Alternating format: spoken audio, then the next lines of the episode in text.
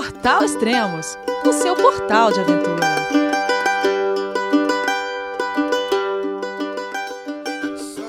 Bom dia, boa tarde, boa noite. Bem-vindo a Extremos, o seu podcast de aventura. Esse é o segundo e último podcast da cicloviagem La Espina, do Emanuel Silveira. Vamos falar com ele então. Olá, Manuel, tudo bem?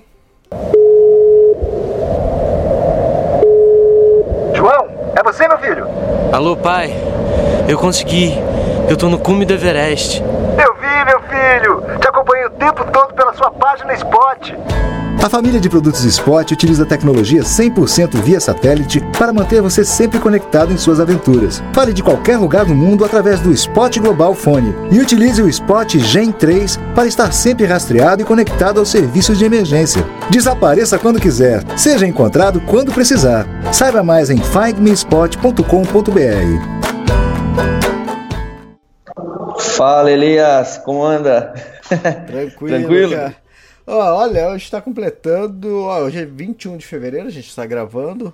O último podcast a gente gravou, eu acho que foi dia 21 de novembro. Sim, foi exatamente isso. É, três meses atrás. Você tava lá em Elbolson, é isso? E Albolson, eu tava me despedindo do Tássio na noite de gravação que. A última gravação que eu tinha feito contigo. Ah, legal. Pô, e agora, três meses depois, você tá na onde? Cara, vou te contar, tô no Rio de Janeiro.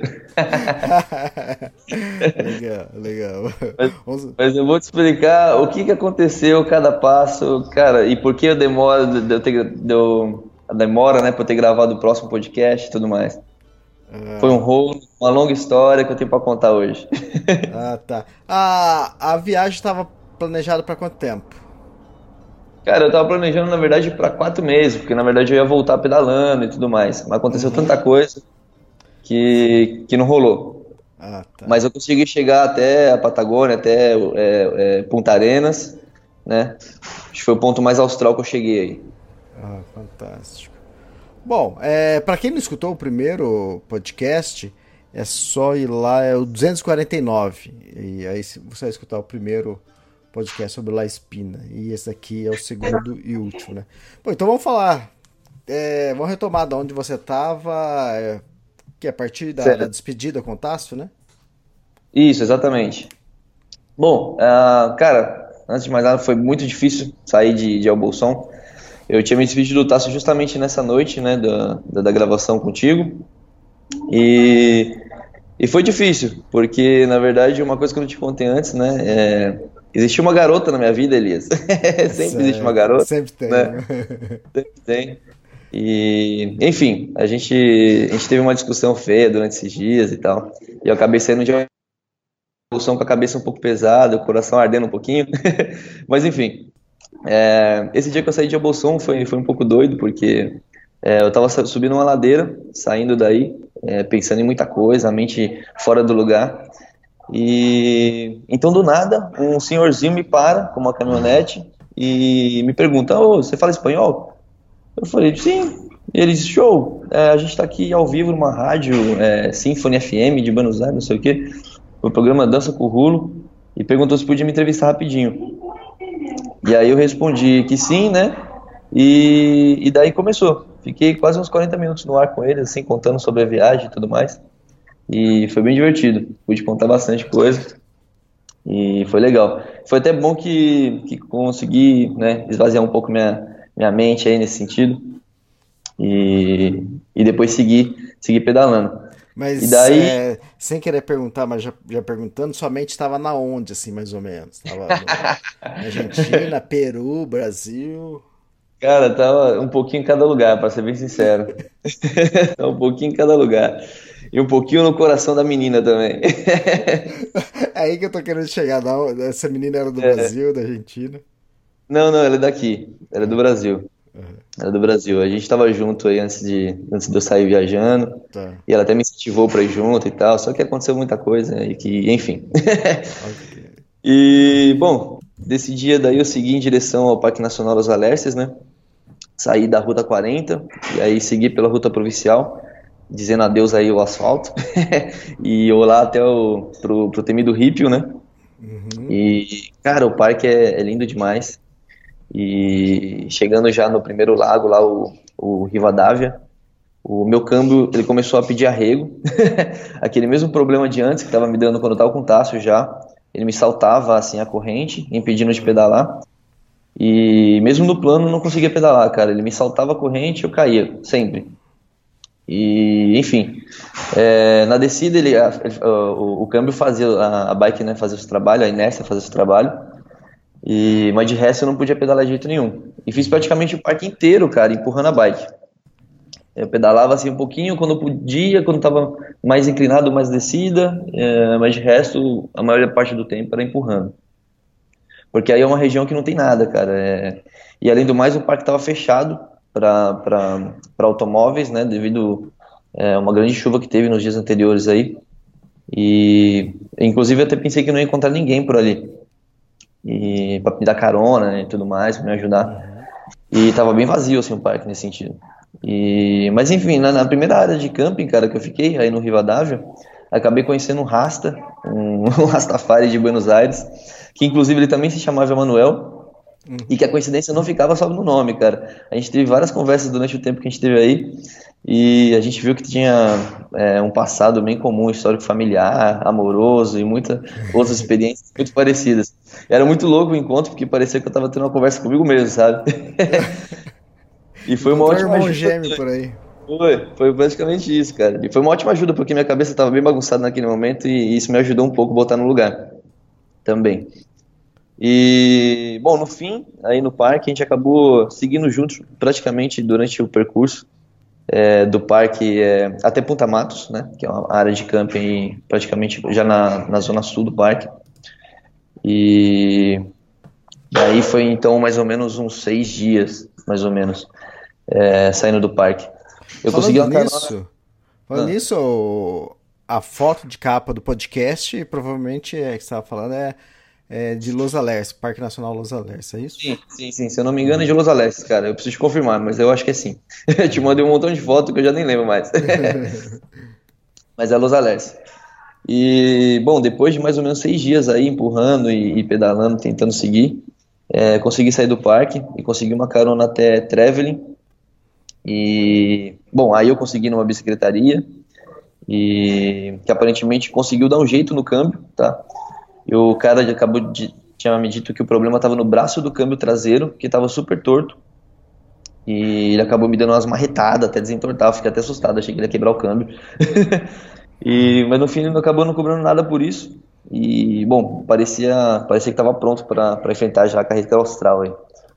É, parecia. é. E, bom, a, com a bike já arrumada, eu saí da cidade, pude reencontrar de novo o meu xará, o Emanuel, e foi engraçado, cara. Durante todo o percurso, um bom tempo da viagem, eu fui encontrando ele em vários lugares da viagem, muito louco. Uhum. E a gente teve outra conversa profunda aí, e depois eu segui sentido Chile. E aí eu entrei na carretera austral por Futalefu, um lugar que o pessoal costuma começar em Chaitén, né, que é um pouco mais ao norte, é, entrando por é, Porto Montt, e eu já entrei por Futalefu. E aí outra vez encontrei o Manuel, mais uma vez. Uhum. e decidi passar duas noites aí para poder usar o computador da biblioteca da cidade, transferir os arquivos do cartão de memória para o HD externo. E isso é legal porque no Chile é, eles têm isso. Toda cidadezinha do Chile tem uma biblioteca que você pode usar gratuitamente o Wi-Fi e o computador se você quiser. É bem massa. E, bom, enfim, aí eu tive uma outra conversa com a minha tal amada. porque ela tinha comprado uma passagem de avião para Patagônia já, para poder passar as férias comigo lá e tal. E, mas esse é um assunto que eu não quero também entrar em muito detalhe. e, e, bom, saí de Futalefu e aí eu começaria novamente o ripio, né? E a tal sofrência. e chegando porto, perto aí de, de, de Porto Ramírez, numa, super, numa subidinha super leve, assim, a corrente da bike saltou, me travou a roda e com tudo para frente de novo. E pronto. Mesmo, pro... mesmo problema no câmbio, tentei por cerca de uma hora desentortar e pelo menos dar um jeito de conseguir pedalar o mesmo plano e nada, cara. Nada. Então acabei voltando a empurrar a bicicleta, até que uma caminhonete parou e me ofereceu uma carona até a próxima cidade que houvesse alguma bicicletaria. O problema é que o casal estava indo para Porto Montt, ou seja, é, para o norte, sentido contrário do que eu estava indo, é, sentido contrário. E eu falei, putz, cara, é, é, mas era isso ou nada. então, é, acabei seguindo com eles, porque, cara, aí não, não, passa nenhum carro, nada, e foi a única caminhonete que passou dentro, sei lá, de duas horas, e, e bom, acabei seguindo com eles. E eu falei para eles, pô, vamos parando nas cidadezinhas é, pelo caminho, só para ver se tem alguma bicicletaria, né? Que se tiver eu paro aí, eu não preciso até lá em cima. Até porque para ir para Porto Monte eu teria que pegar, pagar a balsa para subir, depois para descer, e não, não, não vingaria para mim, né? Então a gente passou em Vila Santa Lúcia, em Almarilho, e chegamos enfim em El Chaltén. Nenhuma dessas aí tinha, cara. Em El Chaltén, que é a cidadezinha maiorzinha da região, Aí rezava a lenda que havia um senhor que arrumava bicicleta e tal, mas ninguém sabe o nome, nem onde vive, nem nada. E uma loucura. E cara, aí a cidadezinha parecia uma cidade fantasma, assim, não, não tinha quase ninguém nas ruas, casas abandonadas, um clima bem pesado assim no ar, sabe? Mas depois eu fui entender que a cidade, na verdade, já estava nesse estado por conta da, daquela erupção de 2010, se eu não me engano. E. Se eu não me engano, foi 2010 a erupção. E até hoje não se recuperaram é, completamente a cidade, cara. Tá, tá bem abandonada, assim, eles estão começando a reconstruir tudo agora, assim. Bom, então aí em Chaitén, eu fiquei num camping na cidade, e onde eu conheci o Juan, que é um salvadorenho, né, de, de El Salvador, Centro-América. E, cara, ele tava com o problema mais, o, problema bem parecido com o meu, assim. A diferença é que ele pelo menos podia pedalar no plano, já eu não. E como a gente tinha o mesmo problema, a gente decidiu sair junto, né? Em busca de alguém que pudesse nos ajudar. E, cara, de Chaitén nos disseram que em Puyuap é, teria alguém que, que arrumaria a bicicleta. Então a gente começou a pedir carona, é, juntos, os dois juntos na estrada com a bicicleta, bem difícil, mas conseguimos.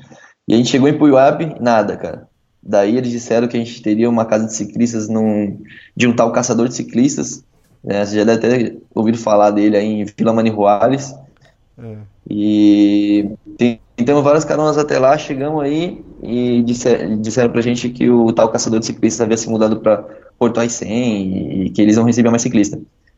E não tinha nenhuma bicicletaria também aí na cidade. E, putz, cara, e agora? Aí mais uma carona, disseram que em Coiai sim, a gente encontraria várias opções por ser a capital da província e tudo mais. E, bom, lá, foi, lá fomos nós, né, tentar carona, os dois juntos, mais uma vez. E várias caronas depois, cara, a gente finalmente chegou em Coiaque. E aí já capital da província, cidade grande, tem um monte de coisa. E depois de várias, né, várias caronas, conseguimos realmente arrumar as bicicletas aí numa oficina. Que inclusive ela é muito famosa aí, se chama Una Velocidade. Não sei se eu posso fazer o mexendo deles. Pode ser. E o nome do dono, do dono da oficina aí é Momo, né? E o pessoal fala que ele é muito bom porque ele entende bem as prioridades assim e as necessidades do cicloturista e tal, né? E cara, é, é, aparentemente era o mesmo problema que o Tássio e eu pensávamos, né? Que a corrente estava muito longa, então ele acabou tirando três elos de corrente e arrumou o braço do câmbio, né? Que realmente estava muito torto, então ele acabou dando uma ajeitada aí. E, cara, fica uma dica aí pra quem, pra quem quer abrir um negócio na Patagônia, abre uma bicicletaria, velho. não tem bicicletaria na, na, na, carreteira austral, cara. Você, você percorre, sei lá, coisa de mil e tantos quilômetros e não tem uma bicicletaria. É muito louco. É um percurso que faz, tem muito ciclo viajeiro. Isso que eu não entendo. e, bom, mas enfim. É, finalmente agora sim a bike estava pronta para seguir, né? E, bom, mas antes aí em Coiai que eu fiquei na casa de um couchsurfing é, são couchsurfers muito famosos, cara, para quem viaja aí pela região, o Nicolas e o Patrício. Tem muita gente que se hospedou com eles, cara. E eles recebem viajantes 100% do tempo.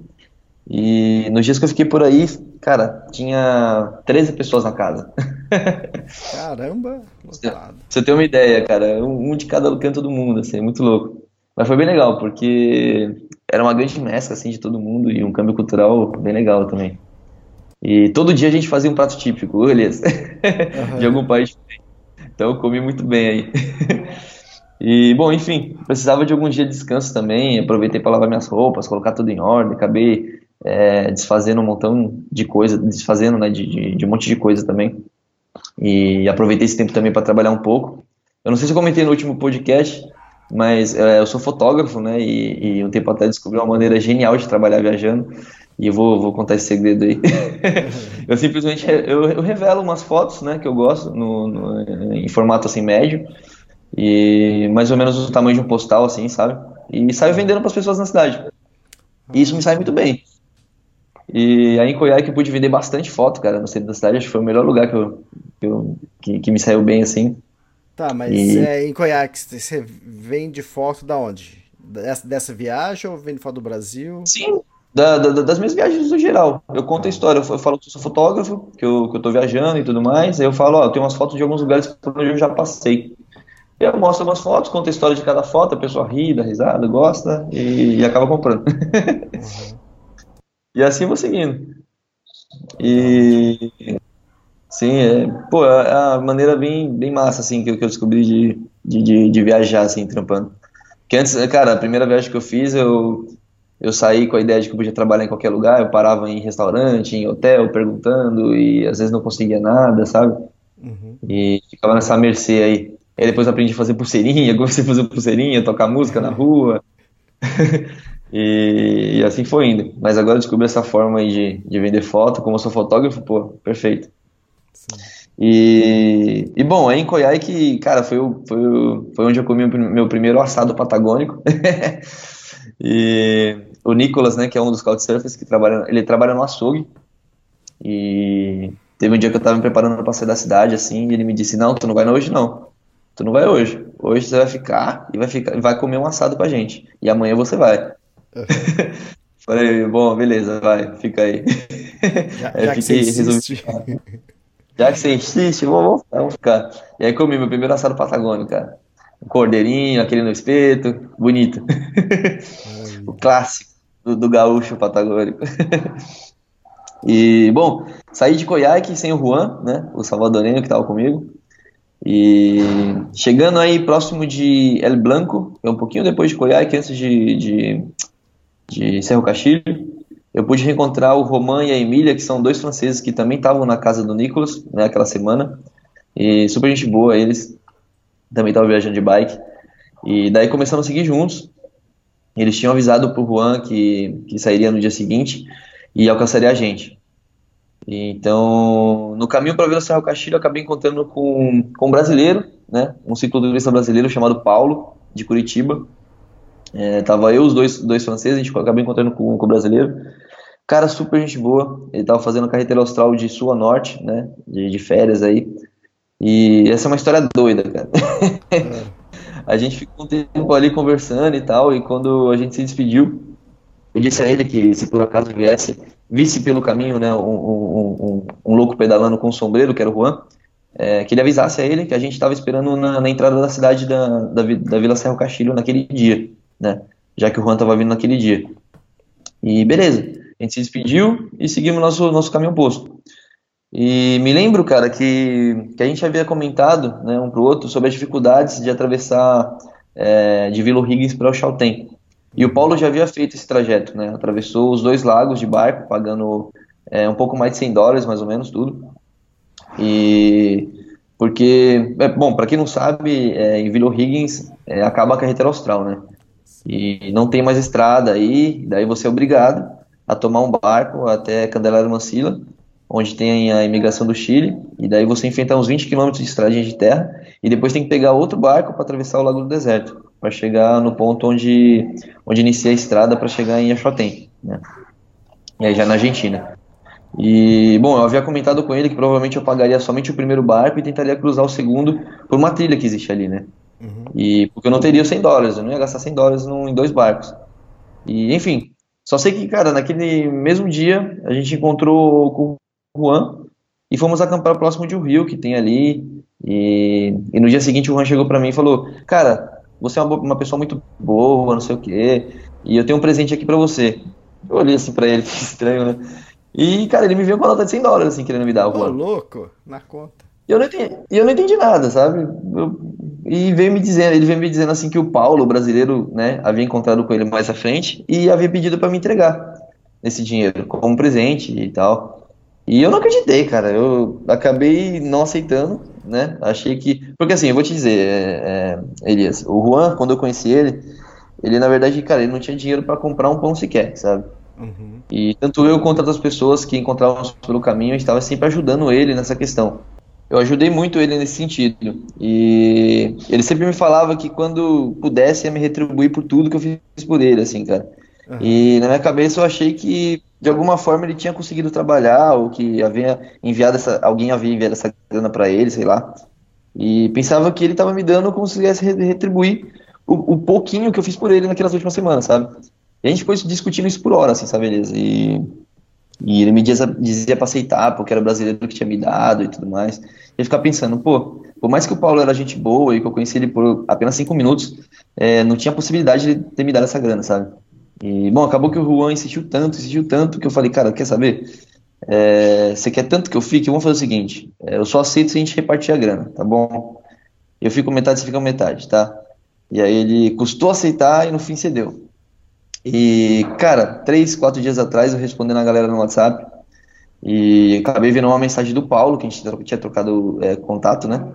E ele tava me perguntando se tudo bem e eu se havia recebido o presente. eu comecei a rir eu falei, não acreditei, cara, não acreditei.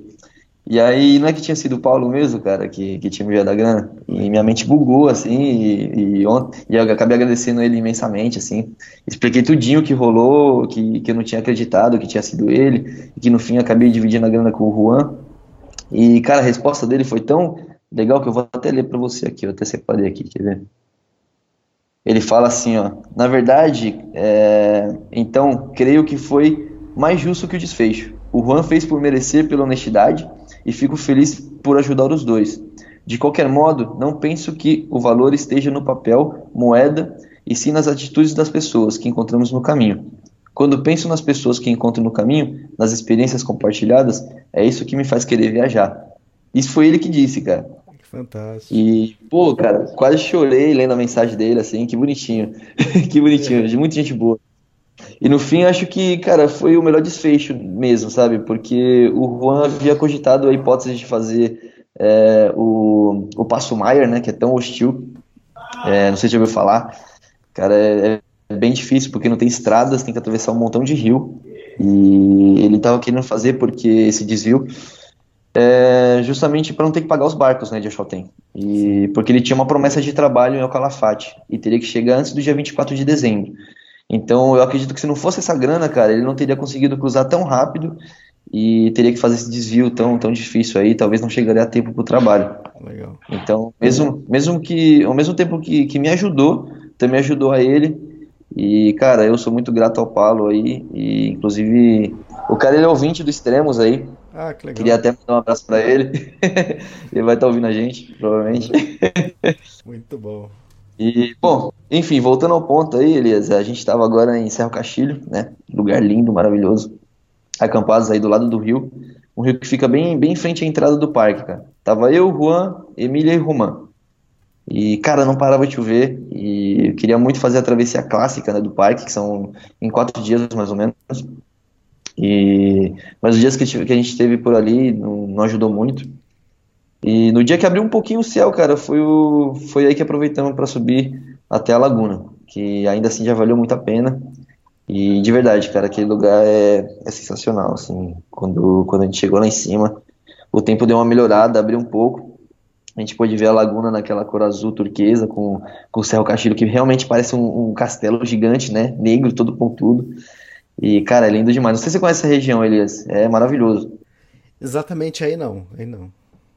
Não, tem que. Ali, tem mas que... é o Chaltén.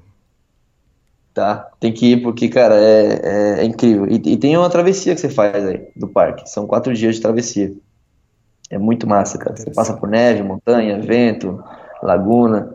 É show. A gente não conseguiu fazer, só fez a laguna, mas, já valeu a pena demais ver ter esse visual, cara. E, bom, depois de Serra Castilho, a gente seguiu os quatro juntos até Porto Rio Tranquilo. E foram dias de comer muito bem, a gente comia muito bem, ria bastante, se divertia muito. E principalmente com as tentativas frustradas aí do Roman tentando pescar uma truta. Sempre tentando pescar e nada, não, não, saía, não saía.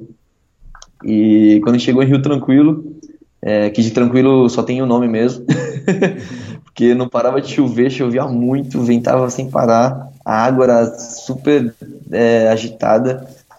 E então aí cara, a gente não conseguiu conhecer nada, principalmente as famosas capilas aí de mármore, né, que é muito famosa da região. Isso, exatamente. E muito menos, muito menos o Glaciar Exploradores, cara. A gente não conseguiu fazer por conta da chuva e do vento. A gente ficou três dias aí, nada, nenhum dos dias favoreceu a gente. E, e o Glaciar Exploradores nessa semana tinha acabado de despencar um pedaço de gelo gigante, cara, na estrada. E tinha formado um imenso lago assim no caminho e não dava para passar. Então a gente também não conseguiu fazer o Exploradores, nem se a gente quisesse. E, e, bom, daí de Rio Tranquilo, é, Ana e eu, ah, acabei falando o nome da, da menina, mas enfim, a gente, a gente teve uma tremenda discussão aí, bom, deixa, deixa, agora deixa, Elias. e, bom... Agitado o seu romance, hein? Você vê, você vê só. E, bom, ela não viria mais pra Patagônia. Não, não mas você... A gente teve uma... Ah, tá, É. o... não foi pessoalmente isso. Não, não, não, ela não, nem chegou a vir. Ah. Ela tava com a passagem comprada, mas não veio. E aí a gente teve uma discussão bonita aí. a gente acabou parando de se falar nesse dia e tal. E, bom, enfim. Nesse mesmo dia, Elias, aconteceu uma coisa louca. É, meu celular acabou caindo na mesa e tava carregando, caiu, quebrou a parte interna do, do touchscreen, né, que é o display. Aham.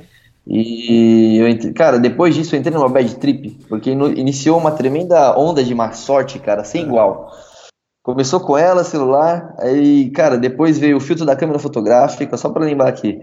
Em seguida, uma das alças da mochila ra- cargueira rasgou, depois o bastão de caminhada entortou, é, perdi o carregador da GoPro com duas baterias dentro, me perdi numa floresta durante um trek, um cachorro me mordeu rasgando minha jaqueta, infeccionando meu braço, Quebrei o visor da GoPro, a bike voltou a dar problema e um montão de outras coisas, Elias.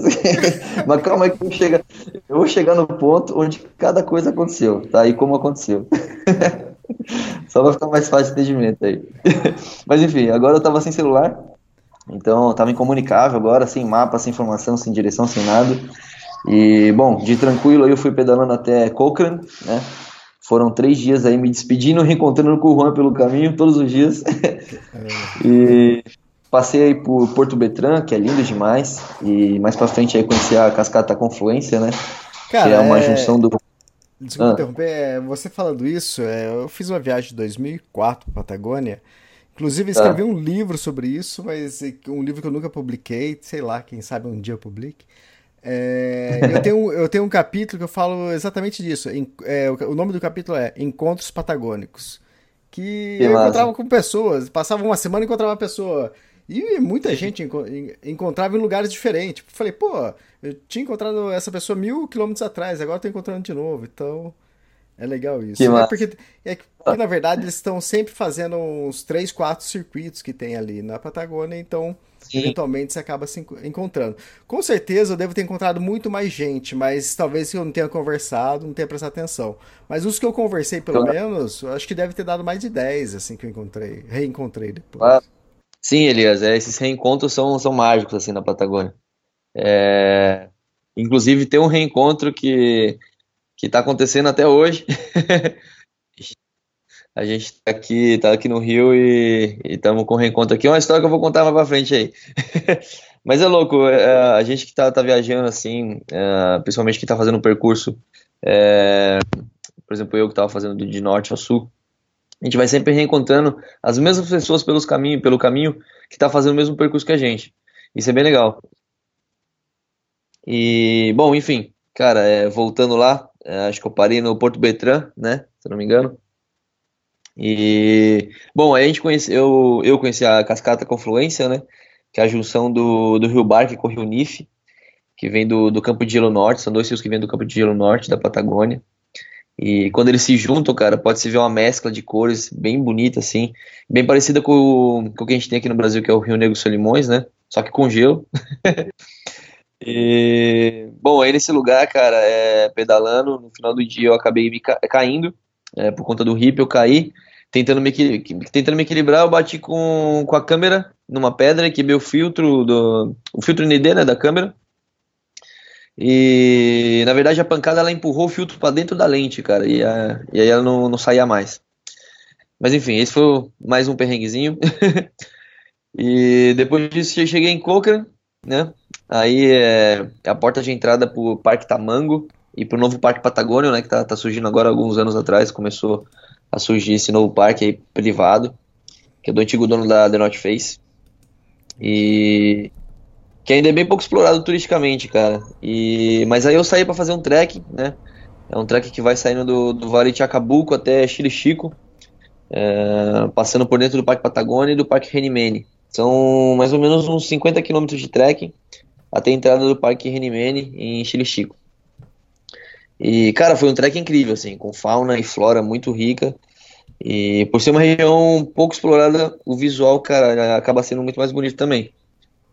E, bom, no dia seguinte eu já montei minha mochila e fui pra estrada tentar carona, deixei minha bicicleta na, no camping, né? Fui pra estrada tentar carona até o parque. Em menos de 10 minutos o senhorzinho já me levantou, me levou até o centro de informações. E aí eles me disseram que era recomendável ter um, um celular com algum aplicativo GPS ou tracklog. E como eu tava sem celular, né, que tinha acabado de quebrar, hum. é, perguntei pra moça se ainda seria possível fazer sem ele. E ela disse que sim, porque a trilha tava toda bem marcada e tudo mais, mas errado, não tava. E, bom, saí da oficina, daí da oficina é, de informações e, bom, me dirigi até a entrada da trilha. E aí eu iniciei a caminhada. No mesmo dia, é, eu já iniciei caminhando já para economizar e não pagar o camp do parque. E fica aí uma dica para quem vai para os campos organizados do parque, porque custa uma fortuna aí, cara. custa coisa de 8 mil pesos chilenos, enquanto o camp normal custa 4 mil, 5 mil aí. E... Mas o lado bom do parque, cara, é que uma vez dentro de uma trilha, seja qual for do parque, você pode acampar em qualquer lugar, sem precisar pagar por isso, isso é bem legal. Você só paga se você quiser, pagar, é, quiser dormir dentro do acampamento é, organizado deles, né? Tem água uhum. quente e tudo mais. Então foi isso que eu fiz. Iniciei a caminhada no mesmo dia, fiz cerca de 13 quilômetros, se não me engano. Acabei no topo de uma pedra aí com a vista para todo o vale que eu ia atravessar no dia seguinte, bem bonito. E no segundo dia já não tenho ideia de quantos quilômetros que eu fiz. Mas nesse dia, cara, eu saí da região do, do Parque Patagônia e entrei na região Limbo, né? Que eu, eu, eu carinhosamente apelido é, como Limbo, porque, na verdade, Elias, esse trekking, é, ele inicia no Parque Patagônia, são 25 quilômetros dentro do parque, né? Com bastante sinalização, bem demarcado mesmo. Só uma informação, e... é, você comentou sobre ah. 8 mil pesos chilenos, dá em torno de 46, 46 reais. Sim, sim. É, o, o, normal de um camping no Chile, assim, na, e na Patagônia são 4 mil, 5 mil pesos, né? Uhum. Esse aí já, já, já foge um pouco do, do valor tradicional. Mas ainda assim tá em conta pra gente que tá acostumado a pagar isso no Brasil, né? Aqui no Brasil um camping é o quê?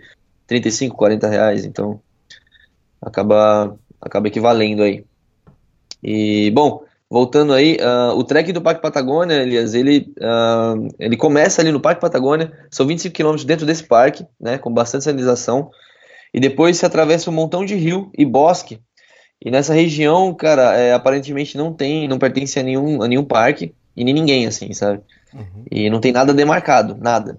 E, então, depois disso, depois desse, dessa região dos rios, a gente acaba é, entrando na, na, região do Parque Renimene, que dessa vez aí, aí tá realmente demarcado, e aí já pertence à CONAF, né, que são os guarda-parques do Chile, então já, já é mais, mais organizado. Mas tem essa região limbo, e voltando aí, eu cheguei nessa região limbo, é, e as pessoas que passam por ali, elas colocam uns totens assim de pedra empilhada para que a gente encontre o caminho correto. E, mas é uma, uma região, cara, com milhões de pedra e é quase impossível ver três ou quatro pedras amontoadas a mais de 200 metros de você, assim, que é o que acontece aí. E, bom, eu acampei aí em frente a um glaciar é, que nem sei se tem nome, cara. Eu acho que nem tem nome. Eu até cheguei a pesquisar depois, mas não, não, não achei nome dele. Uhum. E, mas era lindo demais, é nessa região limba aí que eu falo, saindo do Parque Patagônia.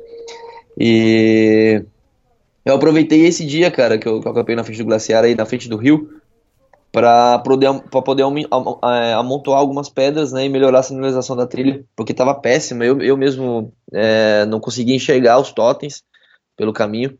Então eu mesmo cheguei, acampei mais cedo, fui dormir mais cedo, montei a barraca e saí para montar montar uns totens mais altos, assim, coloquei um galho com as pedrinhas ao redor para ficar mais fácil a sinalização, porque se alguém vai como eu, sem celular, sem mapa, se ferra aí. Uhum. aí complica. Bom, e no dia seguinte é, eu pude ver, Elias, que em alguns pontos no bosque, né, à direita, havia umas fitas rosadas, assim, e eu me lembrei que um cara tinha comentado comigo que era possível seguir pelos bosques, buscando essas fitas rosadas, é, em alguns pontos da trilha, né? E assim a gente evita é, de atravessar alguns rios. Então, ao invés de atravessar o rio, eu acabei entrando nesse bendito bosque, para quê? acabei, cara, me perdendo por mais de duas horas aí. Caramba! Mais de duas horas. A princípio, é, haviam três ou quatro fitas rosadas, assim, é, mas o problema é que depois é, já não tinha mais nenhuma. E a trilha continuava é, até que ela se ramificava, e essas ramificações criavam outras ramificações, e no fim não levava a lugar nenhum. Hum. Eu perdi um bom tempo aí tentando encontrar a trilha certa e, e, nada, cara. E aí teve um momento que, que eu me vi assim longe, já do rio, já numa parte bem, bem alta, assim, com bastante árvore caída, muita pedra. E eu gritava, olá, olá! E só ecoava, ninguém escutava. que, pra você ter uma ideia, cara, nesse trekking todo eu encontrei quatro pessoas. Foram acho que cinco dias, se não me engano. Cinco dias eu encontrei quatro pessoas. Então é, é muito pouco explorado esse lugar. Sim. E é muito lindo. E, cara, eu gritava, gritava, ninguém escutava. Até que. É...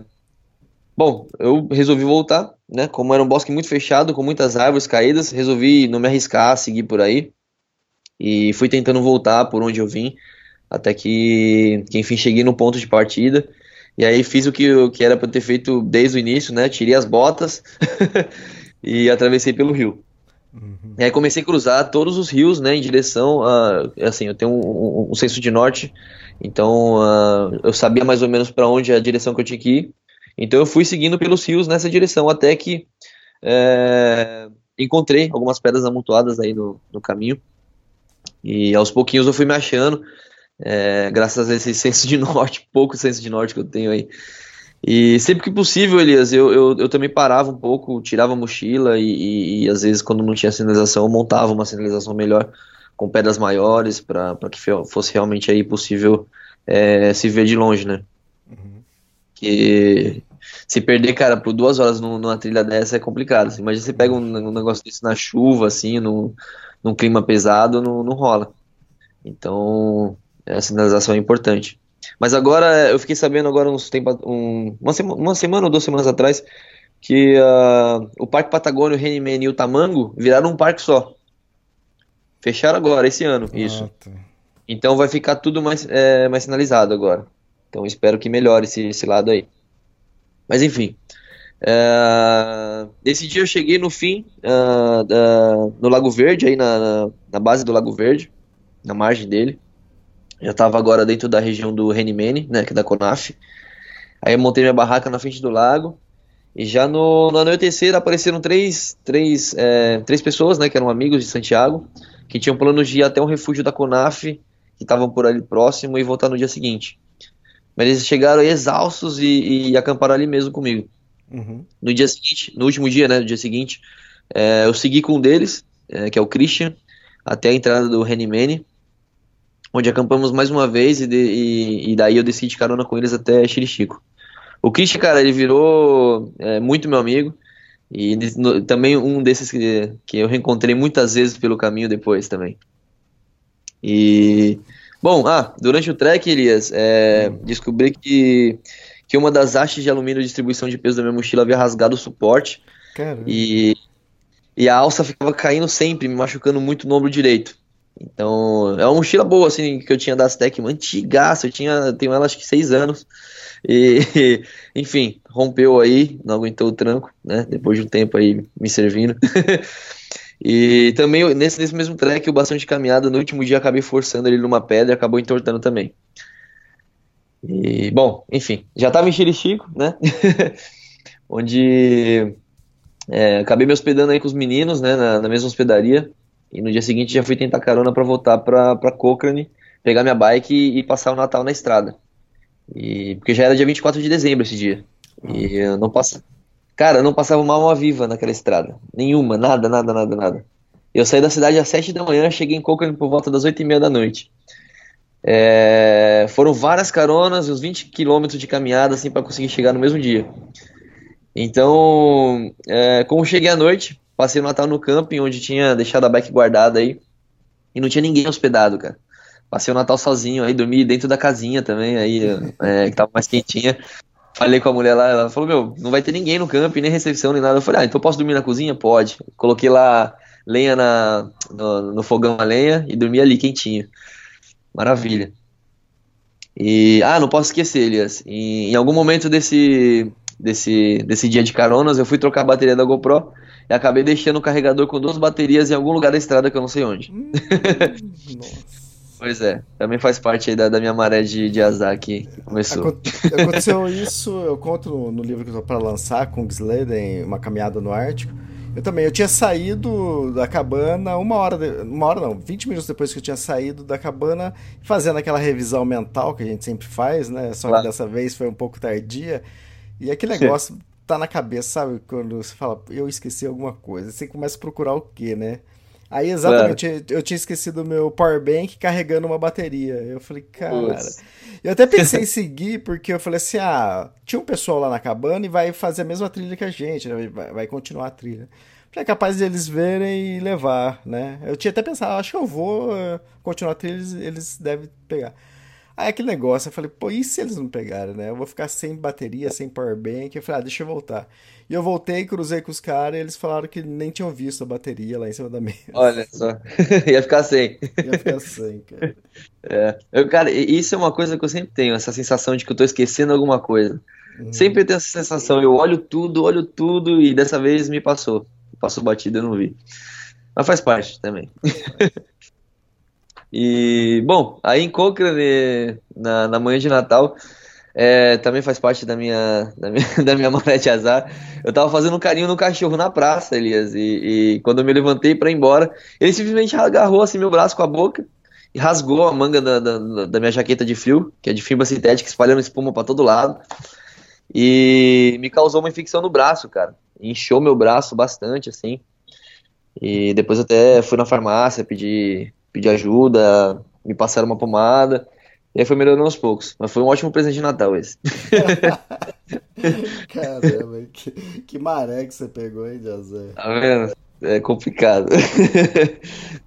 Mas enfim, faz parte. A gente, a gente tem que levar isso no, com positividade. Se a, gente, se a gente leva isso com, com negatividade, a gente acaba sofrendo muito mais. Exato. Tem cabeça limpa e, e pensar positivo. E bom, dia 25 mesmo, Elias, é, eu saí de Cochrane lá para as 3 da tarde, que eu fiquei meio pé da vida com esse negócio da, da, da, da jaqueta. E aí eu acabei trazendo para sair, saí bem tarde da, da, da, cidade. Fazia tempo que eu não saía tarde assim para pedalar. E eu tava com saudade assim do pedal, fazia tempo, porque já tava no trek, né? Fiquei um tempo aí no, nas montanhas. E foram lindos caminhos, cara, até que uns dias depois, antes de chegar em Tortel, né, que é aquela cidadezinha feita de cheia de, de passarela de madeira, eles não têm rua. Não sei se já ouviu falar em Tortel, Elias. Não, não, nunca tinha ouvido falar. Eles não, é, é uma cidadezinha portuária no, no, sul da Patagônia, eles não têm ruas. Né, são, é tudo feito de esca, esca, escadaria de madeira e passarela de madeira. Uhum. É bem doido, assim, bem bonitinho. Pra tirar foto é bem legal. e. Bom, a corrente aí, antes de chegar em Tortel, ela, ela travou de novo. E dessa vez entortou o câmbio de um jeito, cara, que ele entrou dentro do raio da bike e me lançou para frente. Imagina, cara, travou a bicicleta, a bicicleta ela deu um, alavancou, me, me alavancou para frente, eu caí por cima do guidão, cara. E e enfim, caí no chão, decidi pegar decidi pegar a GoPro para gravar o que tinha acontecido. E, cara, eu percebi que na queda o, o visor havia batido na mesa, né, da, da bicicleta e quebrou o visor também faz parte da minha banda de azar. Tudo assim, cara, na mesma semana, no mesmo, nas mesmas semanas, no mesmo mês aí, vamos dizer, né? E minha vontade, cara, de jogar bicicleta longe, assim, e sair correndo, sei lá. Mas eu mantive a, mantive a calma, aí respirei, fiquei é, mais ou menos uma hora aí tentando arrumar.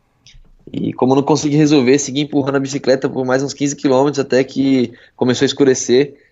E aí, aí não passa ninguém também, cara. É muito, muito difícil passar um carro, e quando passa tá muito cheio, ou é turista, é, é muito difícil mesmo.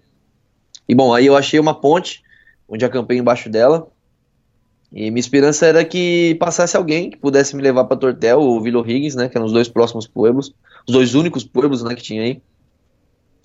E para quem sabe encontrar uma bicicletaria ou alguém que entendesse de bike e me ajudar nesse sentido, né? Mas não foi o caso. eu, eu consegui no dia seguinte, depois de empurrar bastante a bicicleta, uma, uma caminhonete que ia para Tortel. E aí eu busquei, cara, por todo lado alguém que me entendesse um pouco de bicicleta e não encontrei ninguém. Eu encontrei, na verdade, um doido aí que, que, que demonstrou é, que sabia um pouquinho, parecia que sabia, mas na verdade não sabia nada. Ele desmontou todo o câmbio da bike e montou de volta. É, tentou desentortar, mas não, não teve sucesso nenhum. E aí em Tortel eu acabei reencontrando o Christian, né, que é o cara que eu conheci em, em Chile Chico, no trekking, é, em Renimene. E, cara, ele me ajudou a pagar uma van até Vila Higgins pra tentar. Pra gente tentar chegar junto em Alchaden, né? Passar no novo ali. Uhum. Tinha combinado isso antes aí. Vocês nem é... dormiram em Tortel? Não, nem dormimos, cara. Eu cheguei aí, conheci a cidadezinha bem pequenininha, dá pra conhecer um dia. Acho que nem vale a pena você ficar dois dias aí, pra, Sim, pra ser bem é, sincero. Eu vi as fotos aqui em Palafitas, aqui, as casas. Sim. É interessante. Sim, é bonitinho, cara, é bem bonitinho. Tem um porto, tem uns, tem uns barcos assim ancorados, é bem bonitinho. Isso. E, bom, eu tinha combinado com o Christian, né, de, de, de passar o ano novo junto com ele em, em. Então, pô, é, tava próximo aí já da, da data. Ele falou, meu, vamos de van? Eu falei, ah, vamos. Faltava pouquinho quilômetro, poucos quilômetros pra, pra, pra, pra Chaltén. Pra, pra Vila Higgins, na verdade, né? Só tinha que cruzar uma montanha lá e já chegava. E, bom, aí foi a última vez que eu tive uma conversa com a Ana. foi bem difícil para mim. Ela também parecia estar tá bem decidida sobre sobre nosso destino, assim. E então na minha semana, minha semana se tornou um pouco melancólica. e mas enfim, não, não quero chegar muito nesse assunto. Sim. E e bom, como eu tinha falado mais cedo, Elias, para chegar na Argentina, né, por Vila Higgins, é necessário pagar dois barcos. E eu acabei comprando somente a passagem do primeiro barco, né? Já pro primeiro pro dia seguinte, é, dia 29 de dezembro, se eu não me engano. E, e mesmo com chuva, cara, a gente saiu cedinho do porto em direção à outra ponta do lago. O dia parecia estar melhor quando chegou lá, solzão, pouca nuvem, é, e então a gente ficou, cara, mega feliz, porque sabia que, que teria que enfrentar uma, uma estradinha de infernal pela frente aí. Uhum. E com sol ajudaria, né? No, melhor do que fazer com chuva. Então eu passei na oficina de imigração do Chile aí, fiz a saída do país. E quando eu saí pela porta, cara, parecia que eu tinha sido teletransportado para, sei lá, para Sibéria, assim. o clima mudou radicalmente, fazia um frio infernal com chuva e muito vento. E bem diferente, eu entrei e fiquei, sei lá, menos de, de 30 minutos dentro da cabine, cara, e mudou totalmente o clima. Essa é a Patagônia. e... É uma loucura. Eu tinha que empurrar a, a, a, âncora, né? A minha bicicleta. Não sei como eu entendi, o, o nome dela é âncora. Não sei se cheguei a comentar no outro episódio, mas é. Eu lembro, eu não lembro, cara. é, porque ela não sai do lugar, cara. Bom, empurrei ela aí por cerca de 20 km e de muito sobe e desce, enfrentando muita lama, pedra, tronco, cruzando o rio. E, cara, a, a merda é que tinha, que tinha que fazer tudo isso empurrando. E, porque a bike tava zoada, né? Ainda não conseguia arrumar. E agora com a chuva e o mau tempo do meu lado, cara, é... putz, foi difícil. Mas enfim, cheguei na, na oficina de imigração argentina, é, aí no final do dia. É... E, cara, foi mega difícil essa parte. A chuva era constante, o vento piorava ainda mais a situação. E a bike super pesada também, era muito tenso de levar. E, cara, foi, foi basicamente o dia inteiro, assim, para poder chegar do, do, do, lado argentino. Na ponta, no, na ponta norte do lago, né? Onde começa o, o, o, Lago do Deserto, já na parte argentina.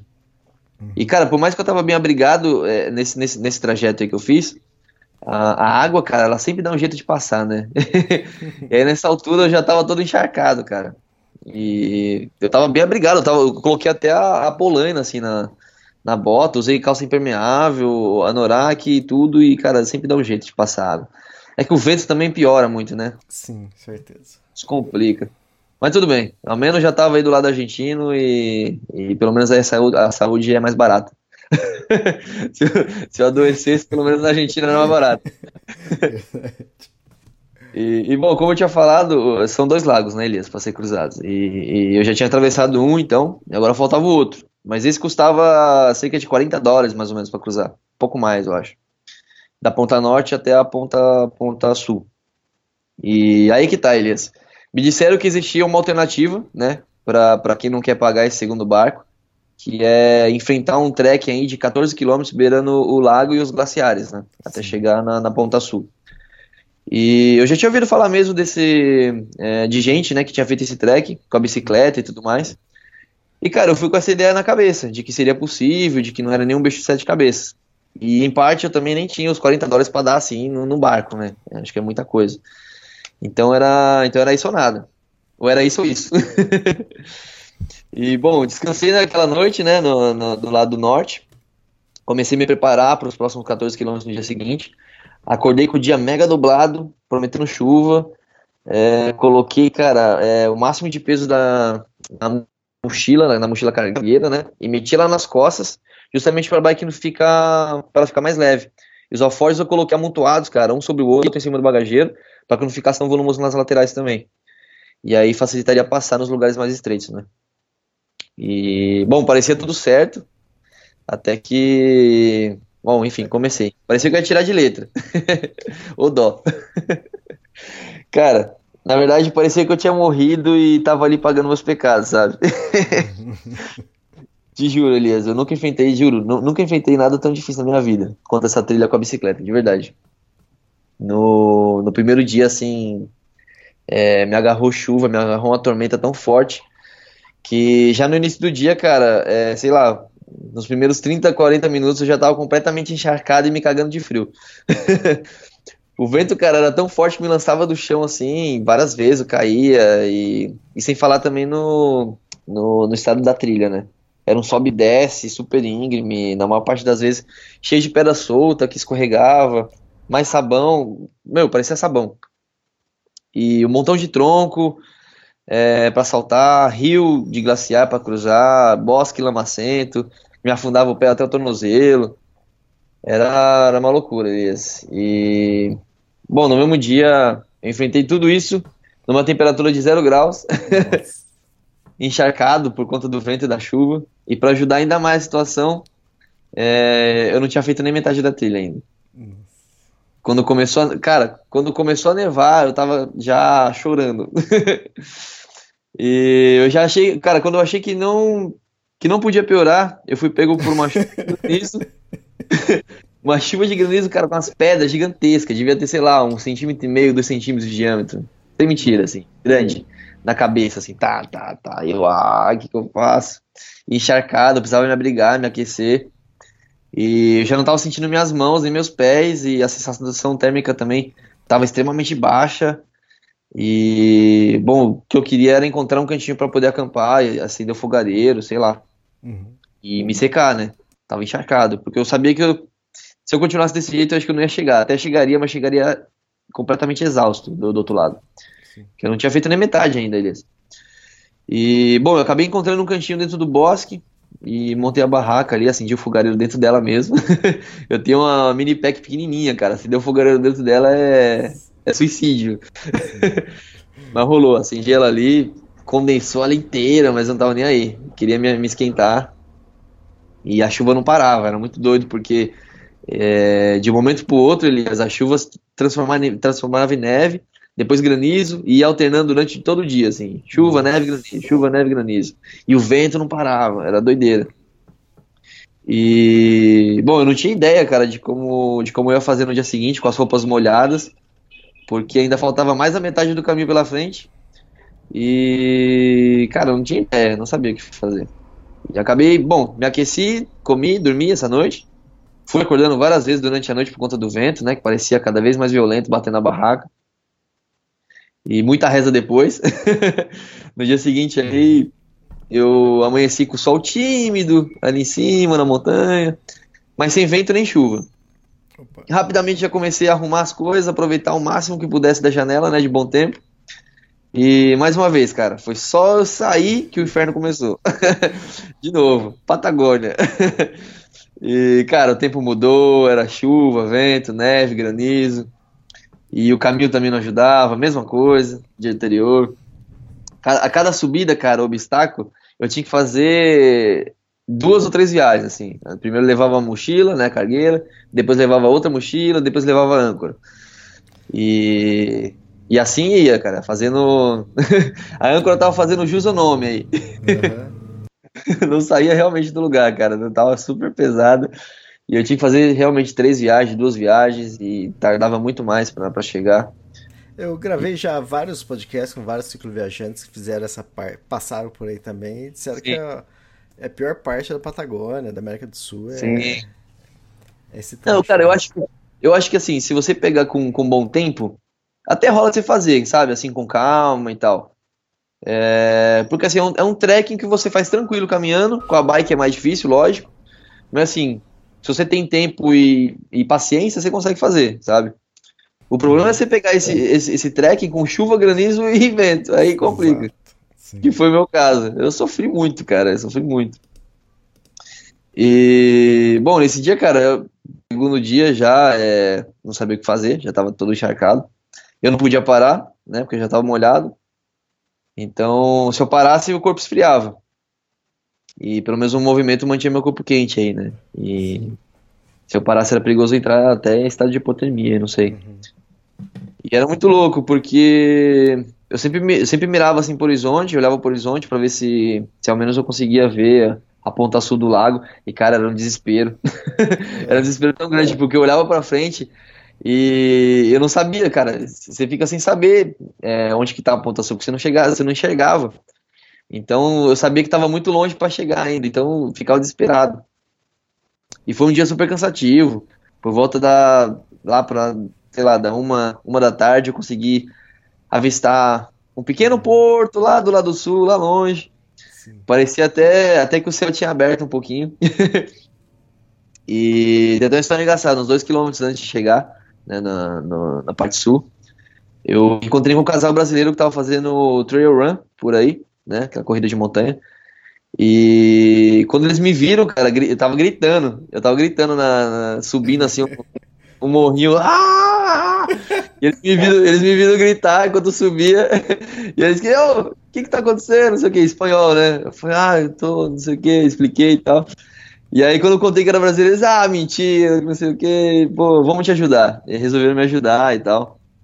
E o rapaz, ele pegou a mochila cargueira, ela pegou a mochila menor e eu fui levando a bicicleta. E o Você resto das coisas. o nome deles? Cara, por incrível que pareça, não tem. Eu, eu anotei num papel, porque eu tava sem celular nessa época, né? Então eu anotei num papelzinho e eu não sei onde foi parar esse papel, cara. Mas eu passei o meu contato para eles, eles não, não, não me mandaram mensagem. Mas enfim, super gente boa, me ajudaram bastante aí nesse sentido. E foram dois quilômetros lindos, assim, eles me ajudando. E finalmente cheguei na Ponta Sul, né, no Lago do Inferno, quer dizer, do deserto. E, cara, foi doido, que assim que eu cheguei na placa, né, que tem uma placa lá dizendo que é o início do sendeiro, né, da, da trilha e tal, me despedi dos brasileiros, agradeci demais eles aí. Cara, joguei tudo no chão e me deitei aí mesmo. fiquei deitado, assim, por, sei lá, uns bons minutos, refletindo, digerindo tudo aquilo que eu tinha passado. E quando eu vejo assim do lado, cara, uma francesa, ela tava me oferecendo um super sanduíche de queijo, assim, super caprichado. Nossa. Eu comi tão rápido aquilo, cara, que ela me disse, se quiser, é, a gente tá aqui naquele motorhome, a gente dá outro, não sei o quê. Aí, pô, eu percebi, cara, eu olhei pra frente assim, quando ela me apontou pro motorhome, eu percebi que tinha um montão de gente me olhando, assim, tipo, o que que tá acontecendo, né? Uhum. E aí eu segui com ela, fui com ela até o motorhome, comi mais dois sanduíches caprichados levei mais um pro, pra viagem. e, cara, é incrível isso, a gente fica feliz com pouca coisa, né? Eu. E eu ali conversando com, com ela e o namorado, me lembrei, cara, que, que já era 31 de dezembro. E que faltava mais de 30 quilômetros ainda para chegar ao Shotei. e eu tava com a bike ruim. Uhum. E exausto, cara. Cheguei aí exausto no fim do dia, super cansado e ainda assim eu fui pra estrada, fui empurrando a bicicleta, tentando carona. Então empurrei ela mais ou menos aí por uns 3, 4 quilômetros. Até que, enfim, uma caminhonete parou e me levantou, cara. E minha felicidade nesse momento era tão grande, Elias, que acho que eu não tenho nem ideia de como descrever. E, cara, é uma coisa louca isso, porque as pessoas elas não têm noção, Elias, do, de que às vezes um gesto tão simples, tão pequeno, algo tão pequeno sem importância para elas, faz uma diferença tão grande na vida da gente, né, para outra pessoa, assim. E, cara, esse sentimento passou por mim várias vezes, assim, nesse sentido, nessa trilha, por exemplo, com os brasileiros que me ajudaram nos quilômetros finais, da francesa que me deu sanduíche, esse casal que me deu a carona pra, até a cidade. Coisas tão pequenas para eles, assim, mas que pra gente faz uma diferença tão grande, né? E transforma, cara, transformou completamente meu dia. E a minha experiência ali também. Eu cheguei na cidade extremamente cansado, mas extremamente feliz também.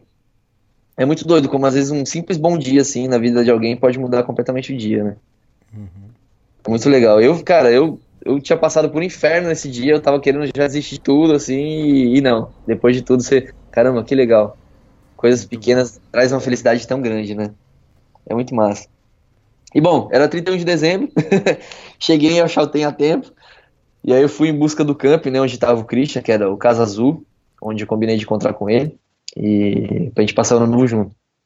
Então aí a gente se reencontrou, e, cara, aí encontrei o Christian, que é um chileno, o Brice, um francês, que viajava de bike também, e, cara, contei tudo que eu tinha passado, e foi montar a barraca e e para dormir, né, descansar um pouquinho, é, só para poder sair depois para curtir com eles ano novo. E cara, eu tava tão cansado que eu resolvi tirar um cochilo e, cara, eu acordei 11 horas da manhã seguinte, do dia seguinte. Acordou em 2019. Foi, dormi. E, cara, por que me pareça, o Christian, ele disse que foi me chamar mais de 10 vezes na barraca. Ele sacudia Nossa. a barraca, gritava e nada. Eu tava no sono profundo. E o mais louco é que é a segunda vez que eu passo uma virada do ano na Argentina dormindo. Porque eu passei uma vez em, em, em Acalafate também. Em Acalafate não, desculpa, em Cafajate. Em Salta, mais ao norte da Argentina. Ah, tá. E aí eu passei dormindo também. Já, já virou um clássico, já. Já, já. É... Mania. Fim, fim de ano na Argentina, dormindo, certeza. e, bom, não, não curti com eles, eles curtiram pra caramba ano novo, fiquei dormindo. E dia seguinte, cara, também tava quebrado ainda. E foi meu dia de descanso. De pôr a sopa pra secar, colocar as pernas para cima. E, cara, eu descobri que nesse dia o, o, o meu xará, o Emanuel, né? Ele tava aí também. e, e mais, cara, ele também conhecia o Christian e conhecia o Brice, né? Que é o francês. Uhum. Eu, mais louco que cada um se conheceu, os quatro, cada um se conheceu num, num lugar diferente da, da viagem. E todos se conheciam já. e a gente se reencontrou aí os quatro, muito massa. E pra você ver como é que o mundo é pequeno, né? E nesse dia, cara, eles iam começar um trekking até o Passo do Quadrado, já em Alchalten aí. Não sei se já ouviu falar. Não. É, é, cara, é, é, um. Na verdade, você começa, você começa no Rio, Rio como é chama o rio? Rio Elétrico, ele é um pouco mais ao norte, quase chegando já no, no Lago Deserto. Você vai até a Pedra do Fraile, que é, é um camping privado, já é fora da Reserva Nacional, fica dentro do Parque Nacional, mas fora da Reserva Nacional do, do, do, do de Alchalten, né? Dos glaciares. E daí você pode subir uma montanha, que é um passo, né? Chama Passo do Quadrado. E daí você consegue ver todos os glaciares, cara, de cima. Inclusive o Fitzroy, tudo, tudo de cima. E, bom, como eu tava me recuperando ainda, não ia acompanhar eles naquele dia.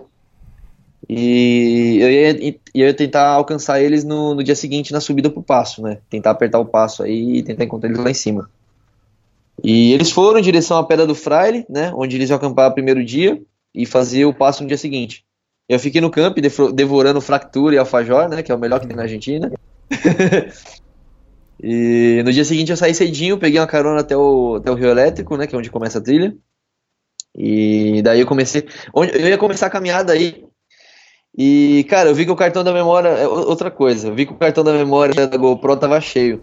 Uhum. Então eu tirei o outro, né, pra trocar, troquei. E quando eu menos esperava, cara, eu tava com o outro, o, o cartão cheio na mão, e quando eu ia guardar ele, bateu um vento e levou o cartão de 64 GB e dois adaptadores. E, cara, eu saí correndo desesperado, tentando encontrar e, e nada. Eu encontrei os dois adaptadores, né? Por serem eles são maiores, né? Uhum. E são mais fáceis de encontrar. Agora o cartãozinho que é pequenininho, cara, da GoPro, nada, não encontrei. E eu Perdeu falei, putz, cara. Não, aí, calma. eu vou te contar. E pra piorar, cara, o, o, vento não parava aí. E onde eu tava era cheio de pedrinha minúscula, assim, que dificultava muito a busca. Cara, fiquei duas horas e meia procurando o bendito cartão e nada. E eu tinha que encontrar o pessoal lá no passo, lá em cima.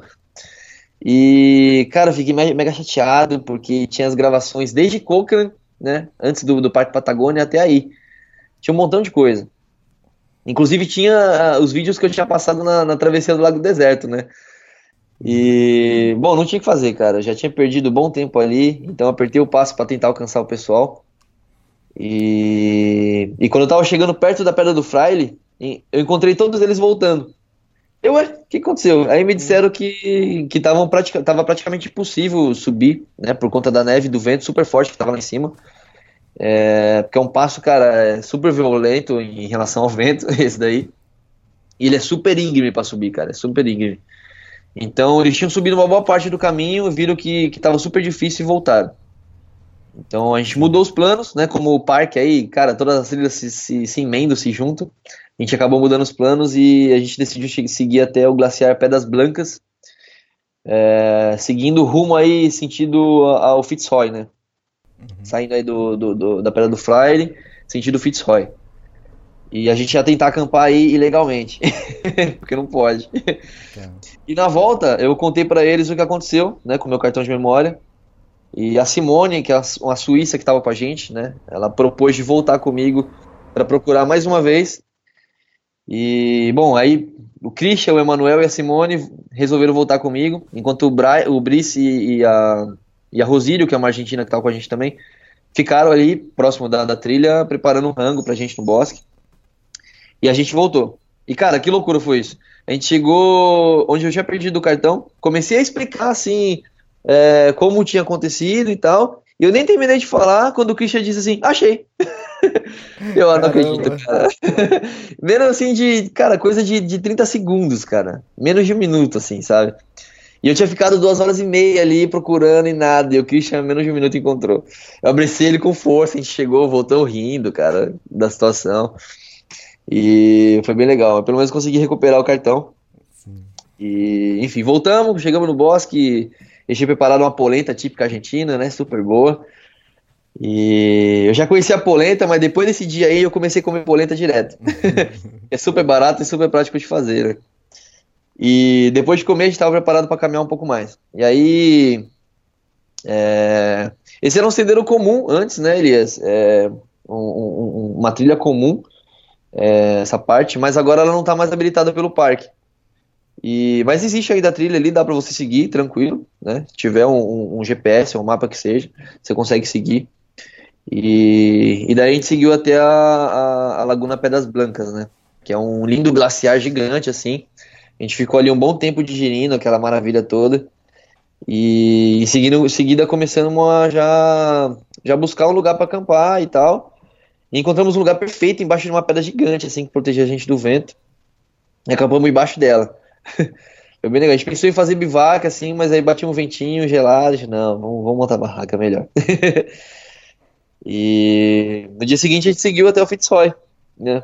É, mas a gente optou por não fazer a- a- a- o tradicional, né, do pessoal. O pessoal costuma fazer a Laguna de los Três, né?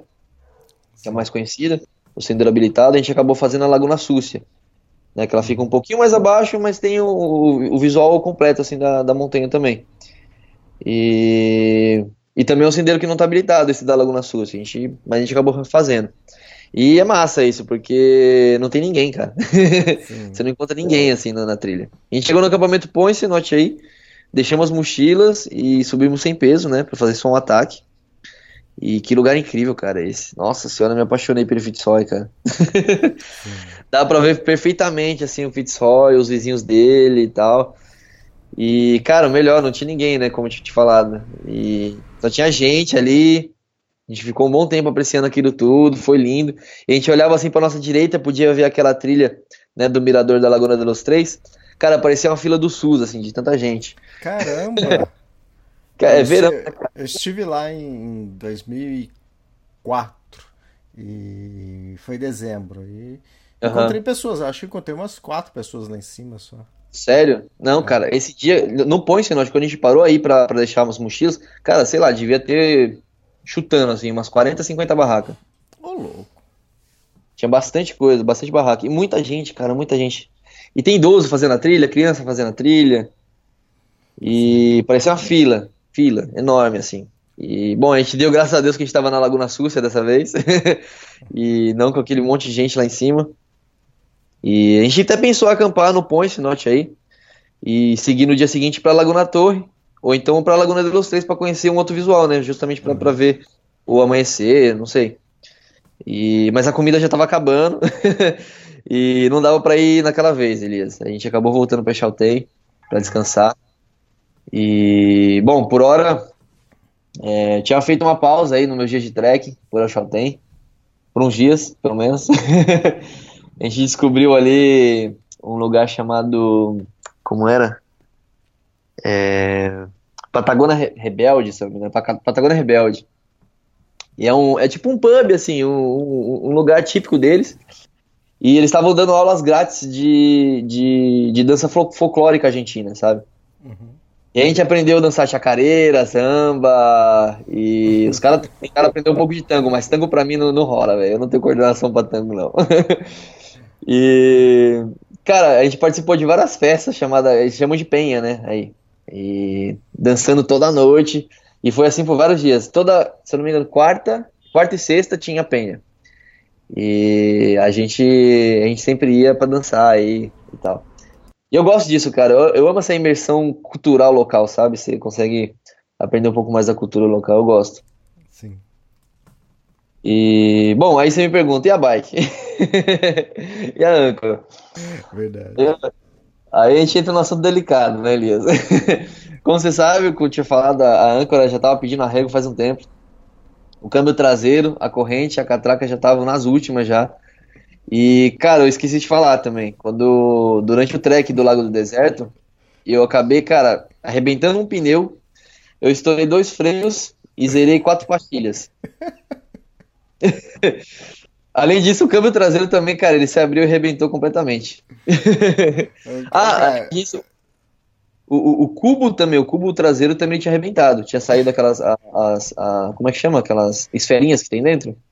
Ele arrebentou e, e soltou todas aquelas esferas do, do cubo. Então, cara, praticamente eu tinha que sei lá, ressuscitar a âncora aí. eu já não sabia o que fazer, Elias. Eu tava completamente sem dinheiro já. Eu tinha assim dinheiro, mas assim, cara, não pra, pra gastar tanto assim na bike pra arrumar. E eu não tinha ideia de como consertar a âncora. E para piorar, a Shoutei não tem como revelar fotos para vender. E muito menos, cara, podia vender porque assim, pô. Entendi. É... Não é tão legal. Aí, aí, cara, não, não, na verdade, cara, é, quem compra minhas fotos, na verdade, é, são, são gente da, da cidade. Turista geralmente não compra, cara. Por incrível que pareça, não compra. Então eu tenho que chegar na cidade que tem gente que vive aí, que fica na praça, aquele pessoalzinho que fica no banco da praça curtindo a tarde, sabe? Aquele tiozinho, aquela tiazinha, aquela família. E aí não tem família. uh, eu só tenho uma cidade completamente comercial, né? E a galera que vai para aí é... só tem negócio aí, vive fora. E tanto que no inverno não fica ninguém, fica, sei lá, um restaurante, um hotel e só, um mercado no máximo aberto. É, você falou comercial, é, ela é turística, né? O pessoal vai aí para fazer trilhas, é, vai, vai para escalar. Exato, exato. E o pessoal vive só na temporada aí. Então, aí não tinha como, como trabalhar para vender foto nem nada. E eu tentei arranjar algum trampo de alguma outra coisa, e o pessoal falou: não, a maioria falou: meu, a gente só busca pra temporada completa e tal, então não consegui nada. E, enfim, eu tava cansado, assim, de tentar carona com a bicicleta. E, além do mais, agora eu tava, tava ainda mais difícil para mim, né, pra empurrar ela, por, por conta do, do, do, cubo que tinha estourado. Então, ela meio que arrastar, eu tinha que arrastar ela. Então, eu conversei com o dono do camping, onde eu tava, e ele me deixou guardar a bike aí por uns dias, para que eu fosse até Punta Arenas, no Chile, para tentar trabalhar um pouco e depois voltar para buscar ela. Né? E aí, quem sabe, arrumar e seguir viagem, né? E, enfim, aí, bom, combinei com o Christian Brice e o Brice, né? Da gente ir de carona até Punta Arenas. E foi muito doido para mim, cara, porque nos primeiros quilômetros, assim, saindo de Achaltén dentro do carro, eu olhava pra janela, pela janela, né? E, cara, eu me arrependi amargamente de ter deixado a âncora. É. a gente tem aquela feição, né, cara? A gente, putz, Deixei a bike, mano. Tô seguindo de, de, de carona, por que não? E, bom, enfim. A gente chegou em Punta Arena, consegui revelar e vender uma boa quantidade de foto aí. Uns dois dias, mais ou menos, vendendo foto. E, bom, aí a gente começou a se preparar para um, um trekking, cara. É, o trekking do Cabo Forward, não sei se já ouviu falar. Já, já. É, é conhecido como o, o, ponto mais austral do continente sul-americano, né? Com exceção aí da- das ilhas da Terra do Fogo e, e- e de, de Porto Williams, né? E, bom, na verdade, assim, Elias, a nossa ideia inicial, né, a minha ideia e a ideia deles também, todos tinham essa ideia, de ir até Porto Williams para fazer o trek da Ilha de Navarino, né? E eu queria muito chegar nessa prainha que o Cavalari chegou do outro lado da ilha. Sim, Não sei se você sabe. Sim, já sim. comentado que tem um cemitério de baleia e tudo mais. exato. E, cara, a gente pesquisando ali como fazer pra chegar, e era uma fortuna pra ir pra Porto Williams, e, cara, eu tinha que arrumar bike, não sabia o que fazer.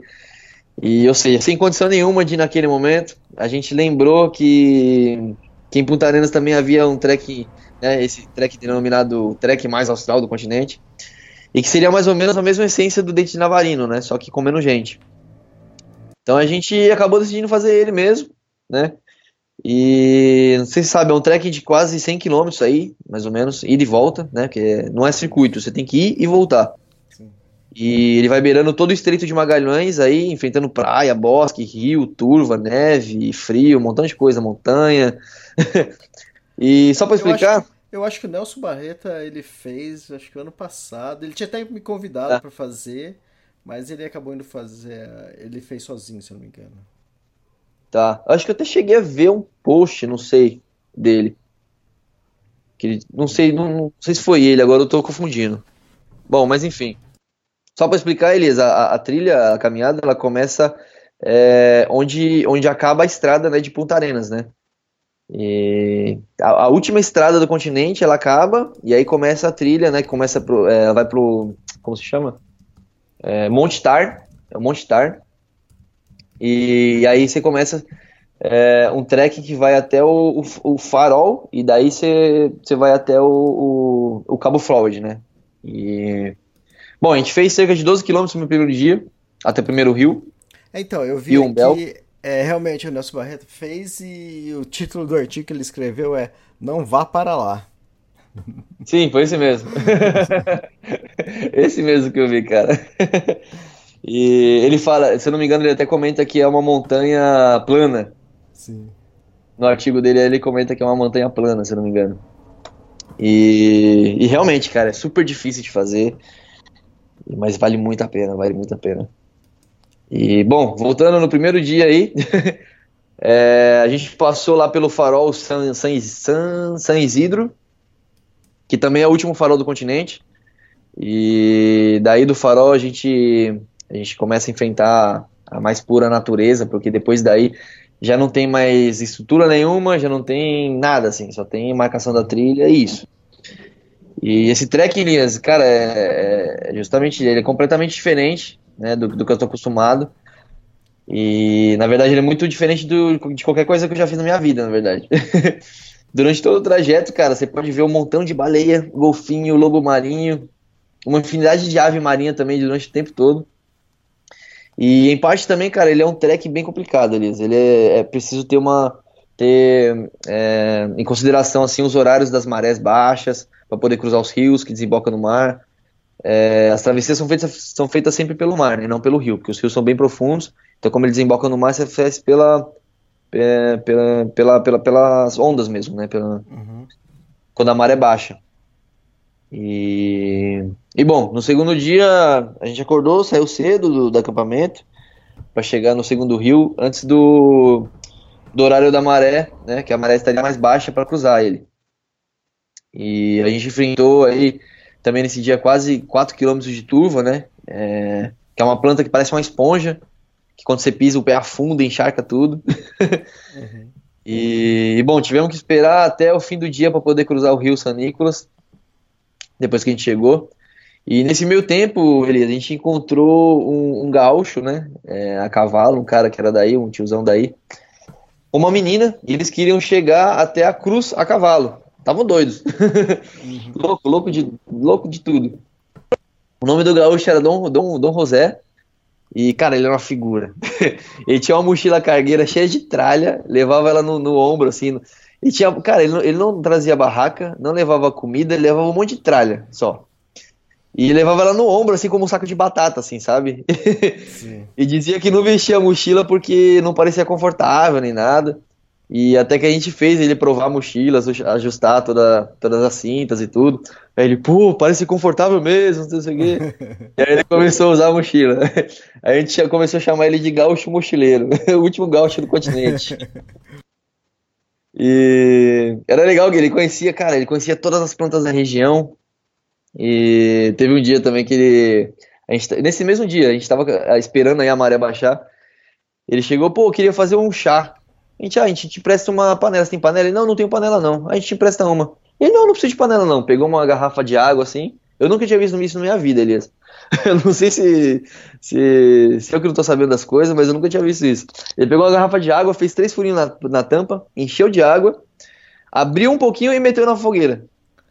Eu falei, tá louco? Vai, vai derreter a, a garrafa, vai estourar, vai, vai vazar água na fogueira, não sei o quê. Ele, não, não, não, não, vai ferver. E não é que ferveu água. e não estourou a garrafa. De água que você fala é plástica, né? Isso, garrafa plástica, PET. Uhum. De, essa de Coca-Cola, de, de, refrigerante. Sim.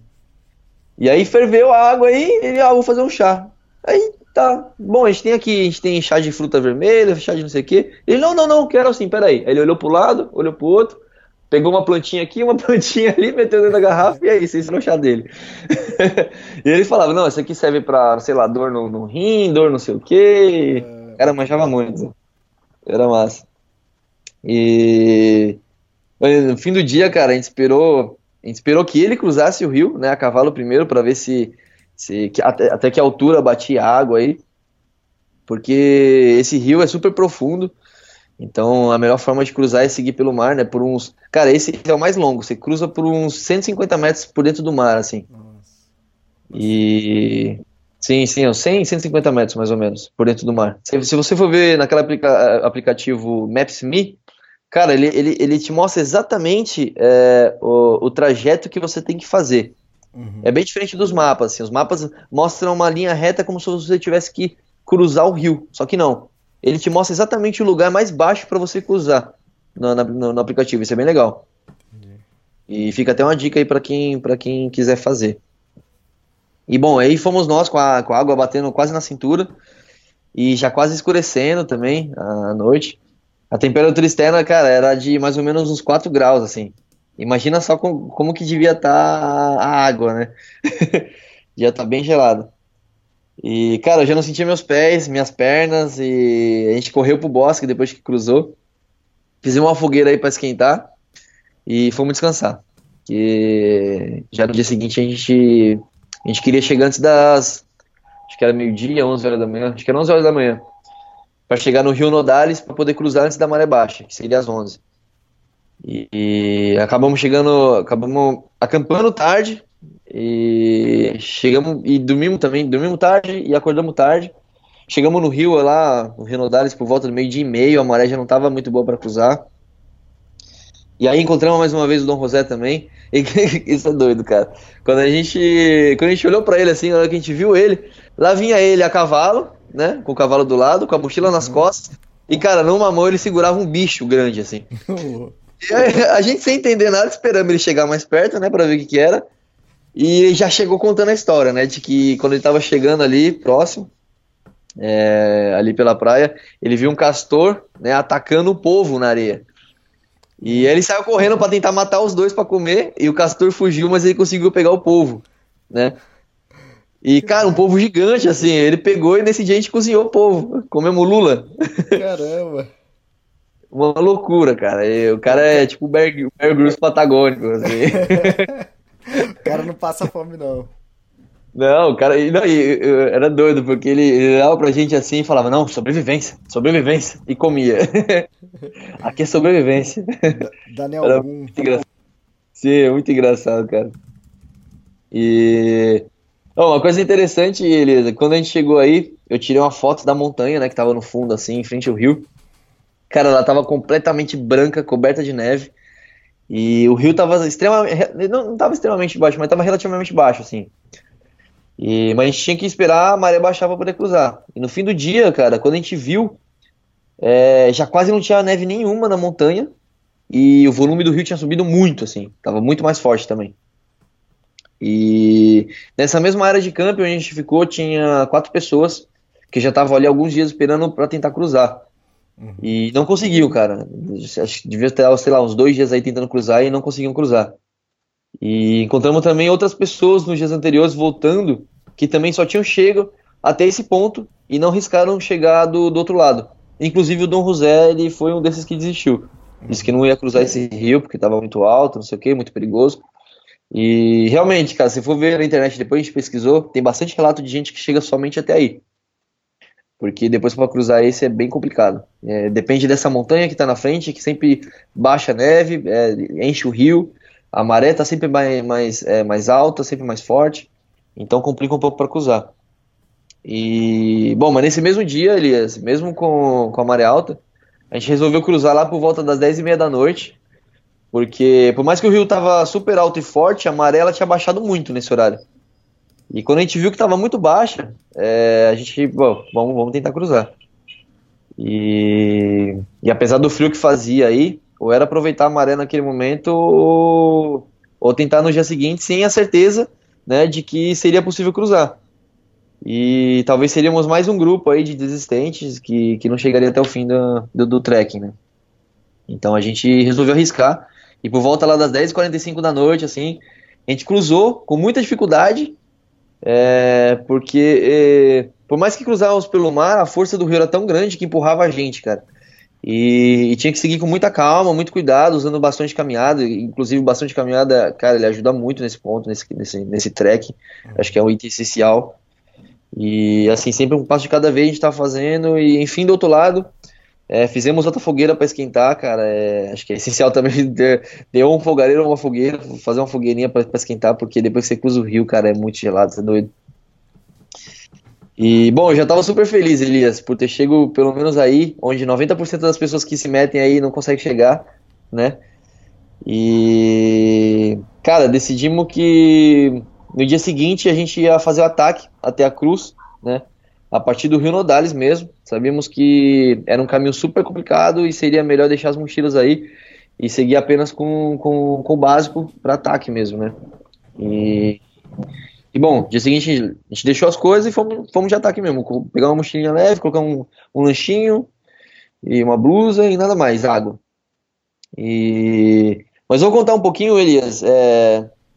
antes, é... sobre o que cada um buscava aí nesse trek, assim, no fim do mundo, sabe? Tá. O, o Christian, por exemplo, o chileno, cara, ele saiu de casa com, com o único objetivo, assim, que era chegar no fim do continente e encontrar sua liberdade, assim, sua real liberdade. Esse é o principal objetivo dele.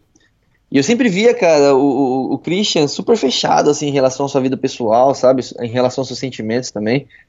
Ele é o tipo de pessoa que, daquele, daquele tipo de pessoa que precisa realizar coisas muito loucas e fora do cotidiano, assim, para poder se sentir vivo, sabe? Ele é desse tipo de pessoa. Uhum. E o Brice, né, que é o francês, cara, ele tem um passado complicado. ele é um artista francês que se casou com, com a melhor amiga, melhor amiga dele. É, dizia ser o melhor casal do mundo, do universo, assim, o mais divertido, o mais louco, o mais romântico. E depois de muitos anos é, juntos, assim, eles decidiram casar e fazer uma lua de mel diferente. Então eles resolveram pedalar, né, por todo o Chile até chegar no fim do mundo com uma ideologia poética, né, como ele é poeta e tudo mais, de que é, de que sarar todas as dores. Não, sim, não, de que era, era, um amor que mesmo no fim do mundo não se acabaria, sabe? Que não uhum. teria fim. Essa era a ideia deles, assim. E uns dias antes da viagem dele, cara, deles, é... cara, depois de todos eles terem largado emprego, vendido tudo, ela simplesmente chegou nele e disse adeus. sem explicar, sem motivo, sem nada, simplesmente se foi. Assim. E, cara, o Brice, sem saber o que fazer, não tinha mais nada além da bicicleta e uma passagem de avião. Então ele decidiu ainda assim seguir com a viagem, né, de lua de mel, sem ela. E com a missão de deixar, agora a missão era diferente, ele, ele queria deixar a aliança no fim do mundo, onde ele sempre, sempre que queriam chegar. É tudo muito poético, assim, sabe? e mudou completamente, né? A ideia era chegar no fim do mundo para dizer que não tem fim o amor deles, agora era para Pra deixar o fim, o fim do amor dele no fim do mundo. Sim, exato. Quase isso. Sim. E coincidentemente, né, Elias, tinha uma pequena semelhança aí com o que eu passava um pouco com a Ana, assim, também. Mas, bom, enfim. Não, mas e isso, eu... agora, agora conta o seu também, né? Ah, não, vou contar um pouquinho. Mas sem, sem, sem falar da Ana, vai. bom, meu, eu, eu não sabia exatamente por que da Tali, né, Elias? Eu, eu, eu sentia que eu precisava, sabe? Meu projeto inicial era de viajar e desfrutar de toda a Cordilheira dos Andes, né? Desde que eu comecei o projeto lá em Espina, lá atrás, na, na primeira viagem que eu fiz. Eu queria buscar e aprender comigo mesmo, sabe? É, com meus erros, me encontrar e talvez é, buscar também a real felicidade, sabe? E além disso, uma promessa que, que hoje já não faz mais sentido nenhum. Na verdade, é, é, não sei, era um, um, plano meio maluco que eu tinha com a, com a Ana. Me dizia para eu ir ao fim do mundo para encontrar um objeto específico, que eu não vou contar qual é, que, só, que eu só encontraria nessa região específica. E o motivo também eu não vou contar. Uma pedra? Mas enfim. Não, não, não. É um objeto específico que eu só encontro aí. Só aí. Mas enfim.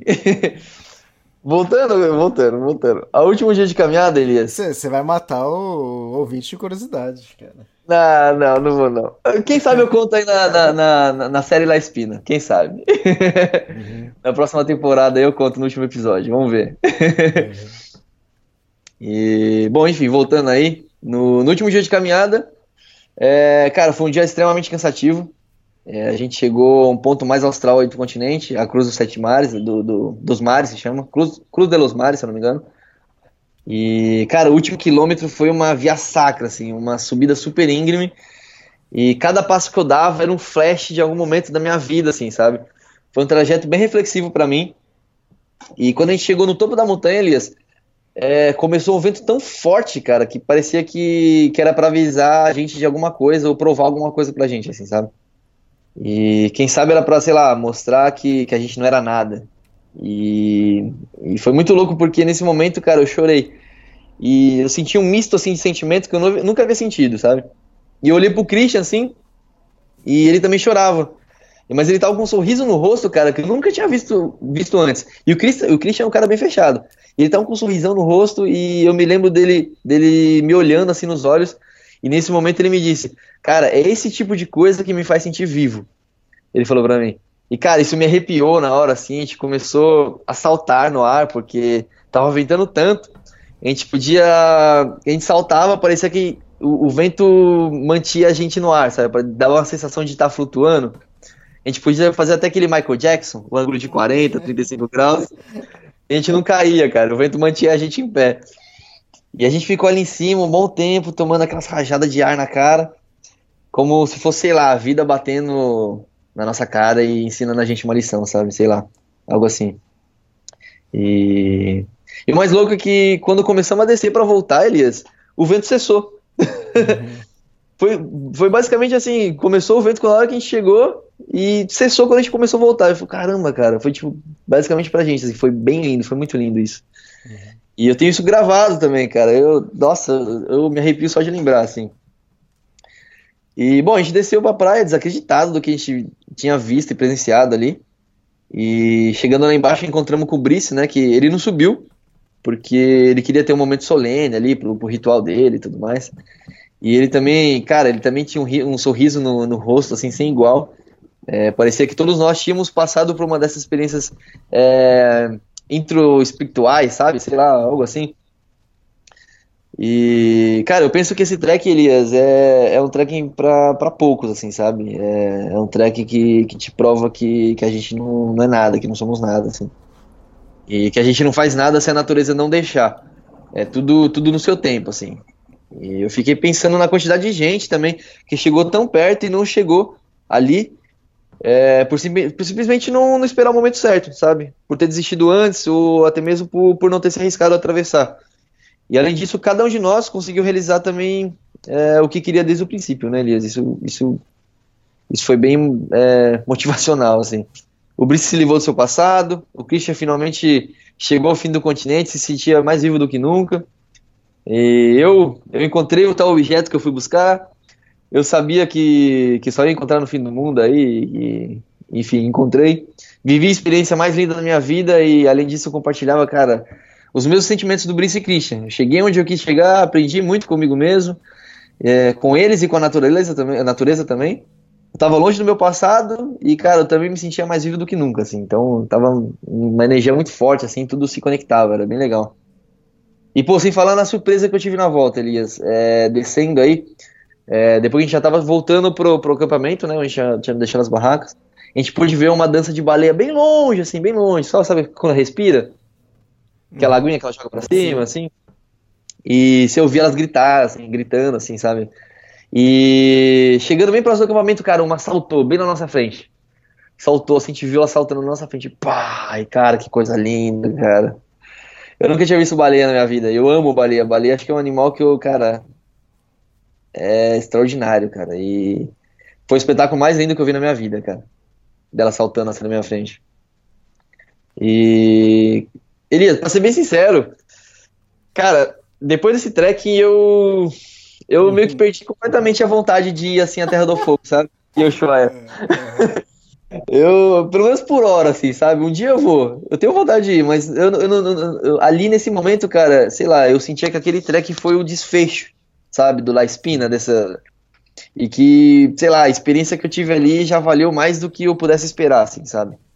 Me, me preencheu tanto, assim, que. Me preencheu não, né? me transbordou, na verdade, cara, porque é, eu me sentia muito feliz nesse momento, muito feliz. E para mim era aquilo e pronto, eu não precisava de mais nada, sabe, Elias? Por mim eu ficava ali dias e dias em minha vida, assim, sabe? E tem um ditado assim, Elias, que eu gosto muito.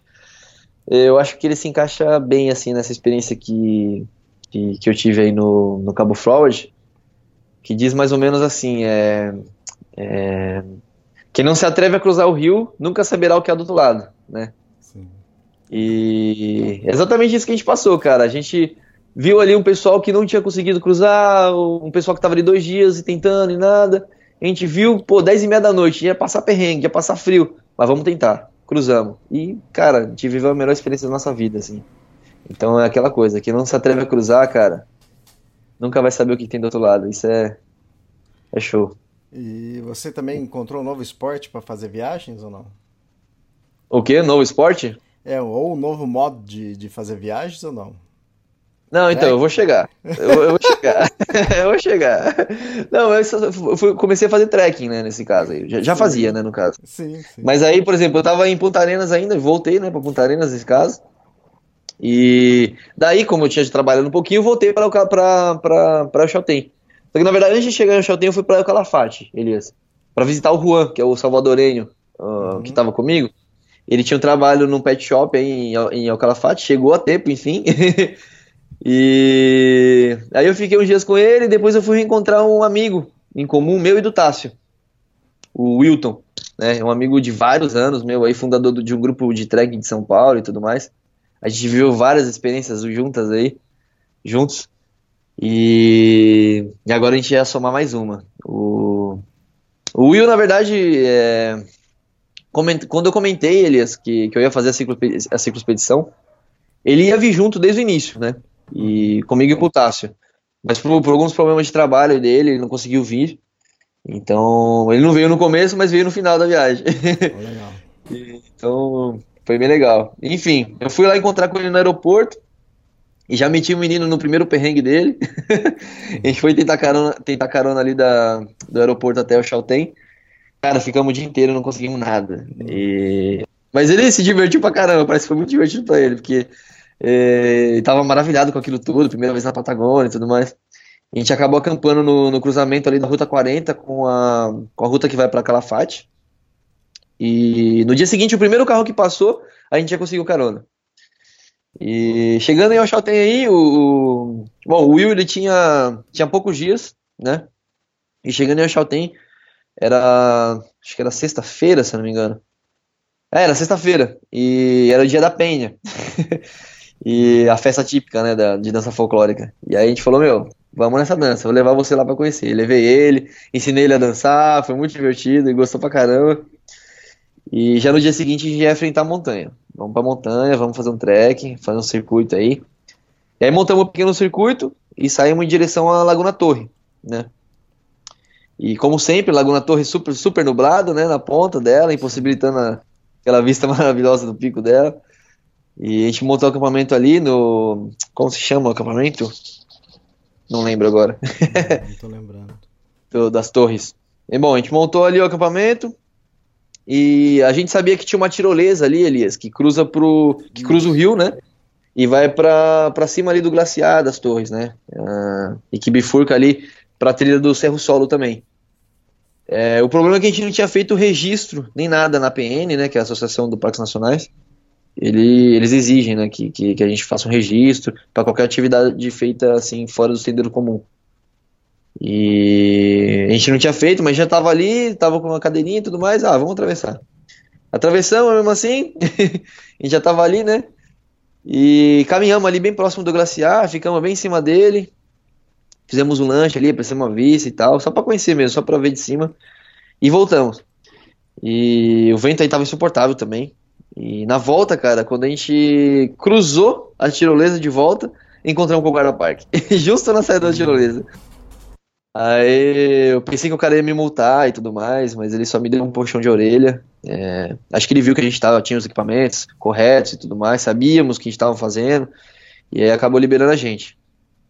E, ah, Agostini é o nome do acampamento, né? Agostini. Ah, sim, sim. Sim, a gente voltou aí para Agostini, né? O, o Will colocou o despertador pra gente tentar ver o nascer do sol na laguna, né?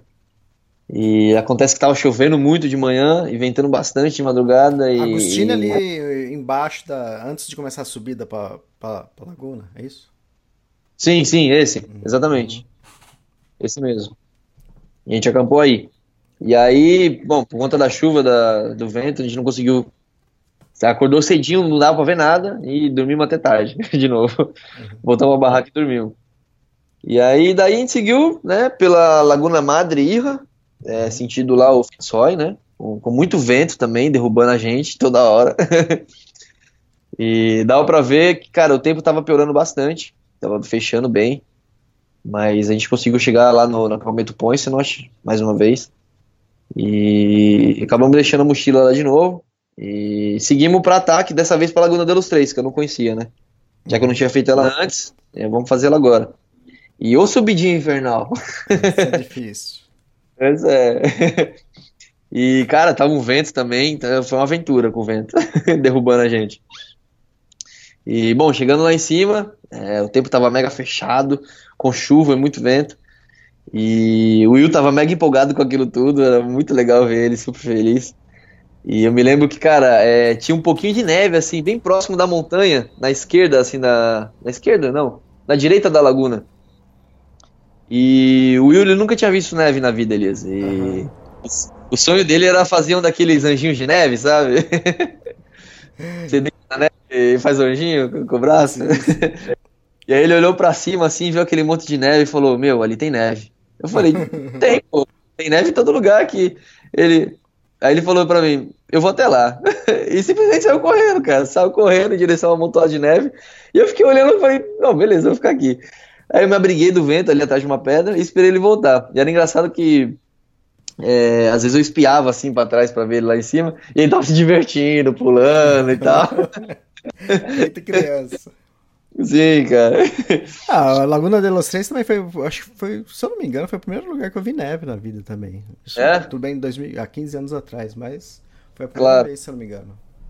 É, a gente não pegou aquela, aquela- aqueles pedrão de gelo aí, a gente pegou no, no- na Laguna Torre. Agora, a gente não pegou os pedrões de gelo.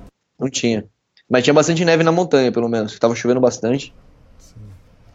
E, bom, voltando aí, a gente, a gente voltou, começou a voltar, né, a trilha. E com a chuvinha chata aí, chegou na cidade, preparamos, preparamos comida.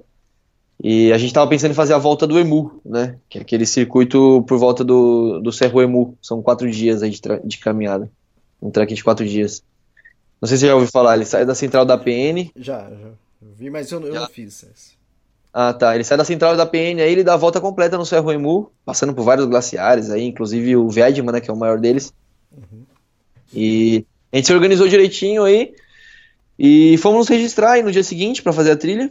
aproveitamos aí para perguntar sobre os brasileiros que tinham se perdido por lá, né, na semana. É, foi nessa semana que eles tinham se perdido. E Esse até o momento. É, bom, é um dia bem tranquilo. É, esse primeiro dia ele passa por bastante bosque. E não tem pendentes muito, muito íngremes também, né, Elias? E, é, o, único, o único perrengue que a gente pegou foi a neve e a chuva. e aí a gente chega na Laguna Touro, né? é onde tem uma área de acampamento bem protegida. E aí tem até um refúgio para cozinhar e tudo mais. E daí você consegue ter uma vista incrível assim do Cerro Emu, que estava coberto de neve assim. E se eu não me engano, esse primeiro dia você faz mais ou menos uns 15 quilômetros. Acho que são 15 quilômetros. E já no segundo dia, é, a gente sai daí e a gente já tinha que enfrentar a primeira tirolesa, né? Tem que cruzar de tirolesa um rio. É, foi bem tranquilo para atravessar. E depois daí a, a diversidade de terrenos era grande também. A gente caminhava por areia, pedra, rio. E por cima de glaciar também, a gente passou por cima do glaciar túnel inferior. Uhum. E foi bem massa aí também esse glaciar que a gente subiu. Que o, o, o Will também olhou pra cima e falou: Meu, vamos até o meio do glaciar.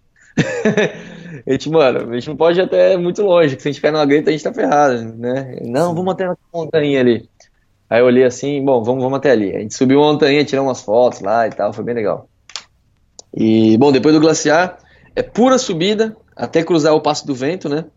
Que demanda aí um, um, um bom esforço físico também.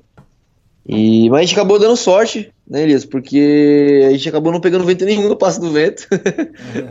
Uhum. Ironia do destino. Chegamos lá no topo, lá, é, se eu não me engano, tem mil, 1560, 1550 metros, se não me engano. E, cara, não batia nenhuma brisa, nada, nada, nada, nada. Nem vento. Foi lindo, cara. Porque você chega lá em cima, você olha pro outro lado e você vê aquele infinito de branco. Porque aí você tem uma vista, uma vista cara, é, extraordinária do campo de gelo sul da Patagônia. Uhum. E, e, e, também a nascente do glaciar Vedman, né? Então, cara, acho que eu nunca tinha visto tanto branco quanto. Uhum. Acho que a última vez que eu vi tanto branco foi no salário do Yuni, assim, sabe? e aí foi lindo, foi lindo. E aproveitamos para fazer um sorvete aí em cima também. O Will, ele, ele tinha um, um, esse suco de, de pó, de pozinho. Uhum. Pegamos um copinho, uma canequinha que ele tinha, enchemos de neve, metemos um suquinho e comemos. Fizeram uma raspadinha. Fizemos uma raspadinha. É, de, vamos comer isso aí o caminho inteiro esse dia. Uhum. E depois daí a gente desceu até outra área de acampamento, né? Uh, e aí bate um vento forte pra caramba. Foram acho que uns 12 quilômetros esse dia, se não me engano. Com 12 quilômetros, mais ou menos. E foi um dos dias mais lindos, Elias. A gente tem essa vista incrível do glaciar, foi, foi, foi maravilhoso, assim. E já no, no terceiro dia, é... cara, terceiro dia começa bem tranquilo, seguindo basicamente no plano, beirando aquela imensidão do glaciar. E e na metade do dia, assim, tivemos que subir o Passo Emu, né, que é outro passo que tem aí, um pouco mais baixo que o Passo do Vento. E, cara, que ventania doida, o vento era tão forte, cara, ele rasgou minha uma calça, uma calça de cume, né, uma calça Norá que eu tenho. Tava usando ela, essas fininhas, né, impermeáveis, e rasgou, cara, a, os dois lados dela por conta do vento. E lá em cima era quase impossível ficar em pé, assim. Aproveitamos que que podia ficar lá é, atrás de uma pedra, né? A gente ficou atrás de uma pedra. Uhum. E aí começamos a aproveitamos um pouco a vista, tiramos umas fotinhas, né? Curtimos um pouco, descansamos um pouco também, porque o vento é, praticamente te empurra, te joga no chão. E bom, aí a gente começou a descer, como já o lago Lago Viedman, né? Onde a gente ia acampar aí. E cara, aí a gente não sabia, mas tem uma descida, cara, mega inclinada, mega inclinada. E tudo que a gente subiu no, no, nos dois dias anteriores, assim, a gente teve que descer uhum. em uma curta distância, assim. É, não lembro um dia quanto. Só. Um dia só. E, cara, meu joelho ficou moído no fim do dia. Eu já tenho meu joelho ruim, meu joelho esquerdo, porque eu andava de skate com peso nas costas. E de tanto remar, eu acabei zoando meu joelho. então, aí descendo isso aí, acabei moendo meu joelho. E a gente até tinha cogitado continuar para tentar terminar o trek em três dias mas o joelho já não deixava. E, e... e afinal a gente já tinha feito também 18 quilômetros naquele dia. Então, ah, vamos acampar aqui. Tava lindo também, cara. Na beira do lago, com a vista para aqueles. Tinha uns pedrões assim enormes de gelo boiando na água. E é uma coisa incrível. E a gente ficou ali, teve um pessoal que se meteu na água também, nadando ali, subiu nas pedras de gelo, se divertindo. E, enfim, no, depois terceiro dia, cara, foi, foi bem mais tranquilo, acho que foi o dia mais tranquilo, puro plano, beirando na maior parte aí o, o, o lago, né, o Lago Vedman. Uhum. Foram, acho que 18 quilômetros também, até chegar na Baía Túnel, onde de- termina de- definitivamente o trek, né.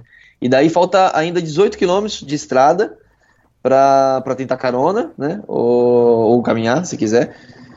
E, mas a gente acabou descobrindo aí nesse, nesse ponto que criaram uma trilha nova, fizeram da Baía Túnel até uma fazenda. E daí a gente segue por apenas 8 quilômetros, ao invés de 18. Então a gente corta um pouco de caminho. Então seguimos por aí, por essa trilha. E até chegar em Alchalten. E aí, cara, finalizamos a volta do Emu. Maravilhoso trek. Em Alchalten, cara, eu viveria aí tranquilamente. Que cidade linda. Também. Nossa senhora. É, é o paraíso na Terra, cara. Sim. Vou te dizer que existem dois paraísos na Terra. O primeiro eu falei lá no primeiro podcast, né? é a, a, a chocolateria Rapa Nui. e, e o segundo paraíso é o Chalten, cara. É demais. Ó, eu Sim. vou listar um, um pouco mais, então, os meus paraísos, hein? É, é, é o Chalten, é, Pucon, ah, Pucon. São, Pedro, São Pedro da Atacama, ah, Nantes Bazar, no Nepal, ah, Chamonix, na França, que é espetáculo. Nossa. E deixa eu ver. Eu acho que é mais ou menos isso. É. Mas eu que vou que, ter que que, que, que tem tudo? A Banff lá no, no Canadá, mas o que, que tudo essas cidades, vilarejos têm em comum? São tudo pequenininho, é, Sim, sossegado, perto de montanha, então é o que sempre me atrai, entende? Exatamente. Isso que eu busco, cara. Eu vou acrescentar um lugar. Eu vou acrescentar o salário do Uni, cara. É um lugar mágico pra mim. Também, também, verdade. Cara, essa é louca, sensacional. Eu, é assim. O, eu- o problema é que o salário não, não tem a, a vila ali, a Uni, né, que já... Sim, não é sim. Não, eu digo assim. Claro, eu digo assim, o salário em si, não, não a Isso, vila. Solar, é, mo- mora ali na ilha lá, Ilha del, del Pescado, lá, pronto. É, A vez, que- quando eu acampei aí, cara, na Ilha do Pescado, a Ilha do Pescado ou a Ilha do Pescador, que é a, a, a, a, que tem as casinhas? Então, boa Eu não lembro. pergunta agora. Não sei se é pescado Se eu não me engano, é, tem uma de pescado e pescador. Se eu não me engano, uma é, é mais turística, né, que o pessoal para de carro, e a outra é, não tem nada. E eu acampei nessa que não tem nada, na vez que eu tava aí. tá. E aí eu lembro que parou um carro aí e perguntaram, ô, você mora aqui? Eu falei, não, eu tô acampando. Muito doido. Mas aí, cara, eu, pra mim que cruzei o Salário de Uni de bike, cara, cruzando, três dias pedalando, foi. Acho que pra mim marcou demais, assim. E foi o auge da, da, primeira, da primeira parte da viagem, assim, pra mim, eu acho. Foi massa. E, bom, Elias, eu, sei lá, eu sentia que, nesse ponto aí onde eu tava já, eu sentia que minha viagem estava chegando ao fim, né, mais uma vez aí. E no dia seguinte o Will já, já pegaria o seu voo de volta pro Brasil. Uhum. E É eu não sabia o que ia fazer. Então, eu não sabia o que ia fazer com a âncora. Eu não sabia. E, inclusive, cara, com muita dor no coração, eu tentei ve- vender ela também por lá e o que não deu certo, graças a Deus. que eu não queria me livrar dela. E enfim, eu esqueci de contar, viu, Elias, que depois de, de Punta Arenas tava é, o Christian, o Brice e eu e o Ema, né, o, o, o Xará. E a gente tava conversando assim numa mesa de bar sobre o que a gente ia fazer depois do fim do mundo e tal. E, cara, brincando assim, eu falei, pô, fevereiro no Brasil tem carnaval, né? cara, pra que que eu falei isso, velho? No dia, no dia, sei lá, acho que dois dias depois, não é que os caras compraram passagem de avião pra São Paulo? E aí eu me meti sigu- numa sinuca de bico, cara. E aí já era tarde pra desfazer, já tinha comprado passagem. Então, é, eu tinha que ir pra receber. Eles falaram: Não, agora você tem que ir, velho. Deu a ideia, a gente comprou passagem, a gente vai e tem que receber gente lá. Eu falei: Pô, o que eu faço? E eles compraram pra dia. Nem lembro que dia que era. Mas sei lá, eu ia, eu ia ter 15 dias pra chegar em, em, em São Paulo pra receber eles. Eu falei, cara, 15 dias é impossível chegar de bicicleta, né? E aí o que eu fiz? Eu arrumei o câmbio da bike, arrumei dois freios dela, ainda faltava um montão de coisa pra arrumar. E aí eu pensei, pô, o que que eu faço? Vou, vou deixar a bike aqui, conversei com o dono do camping, deixei a bicicleta em Alchalten, com, com cara de confiança lá, É. E falei, meu, vou voltar pro Brasil de carona pra encontrar os caras e depois eu volto pra buscar a bike e, e sei lá, emendo alguma coisa. Dou um jeito de buscar, ou não sei. Eu, cara, minha vida é uma loucura, Elisa. Aparece uma coisa ou outra, eu vou, vou emendando uma coisa na outra e, e isso vai acontecendo. E... Mas a bike tá lá agora em Oxaltém. Se alguém quiser buscar ela pra mim, me avise. E você conseguiu voltar de carona? Consegui voltar, e daí eu fui até é, Rio Gallegos, né? E Aham. daí eu voltei. Fiz em sete dias, de Rio Gallegos até. até. é, como se chama? É, Porto Alegre, foi a última vez que a gente se falou, né? Que eu falei contigo, Sim. com a mensagem. É, foi até Porto Alegre, aí de Porto Alegre eu peguei um ônibus pra cá. E, mas foi sete dias de carona.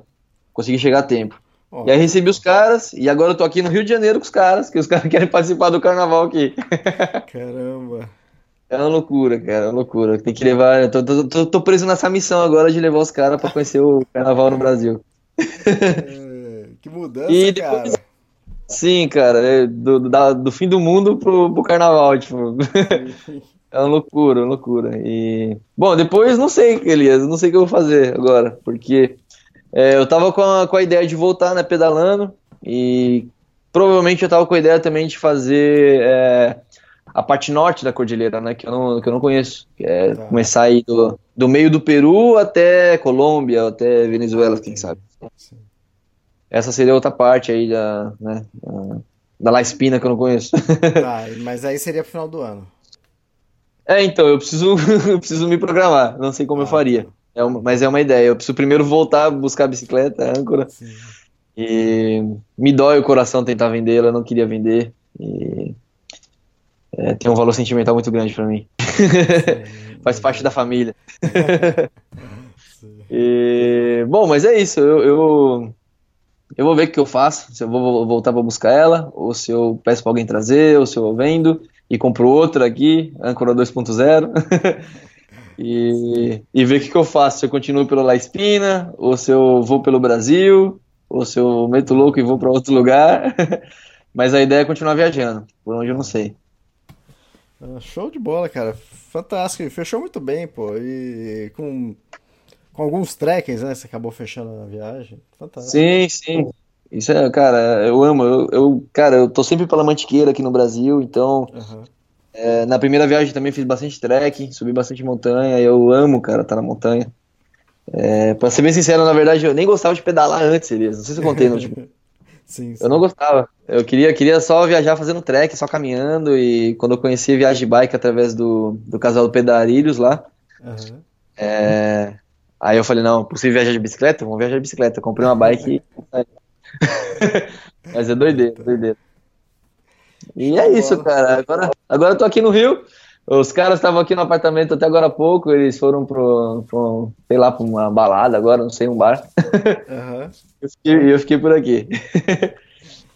A gente chegou hoje aqui. Chegamos hoje. Bom, é, show de bola. E vamos ver então se, se tem uma continuação aí do La Espina, a gente volta a gravar. De repente a gente tem notícia Ah. também da, da Ana e. Ah, não. Não sei, não sei. se Vamos ver, vamos ver. Quem sabe? Legal, Manuel. Manuel, obrigado pelo podcast, cara. E, e que tenha próximos aí. Claro, eu espero que sim, cara. Eu que te agradeço imensamente, viu, Elias, por ter me dado essa oportunidade aí. Imagina. E por ter compartilhado essa viagem e tal. E, cara, eu tô com bastante material agora dessa segunda temporada da La Espina aí. E vou publicar depois tudo lá no YouTube. Né, legal. pra galera ver. E pode deixar que a gente divulga aqui também. Aí, quem sabe eu conto aí qual que é o objeto que eu fui buscar. Isso, não é. Mas, mas conta sim, tem que contar, pô. Vamos ver, vamos ver. Eu vou sentir. Valeu, obrigado, Manuel. Valeu, Elias. Muito obrigado. Abração. Mais. Tchau, tchau.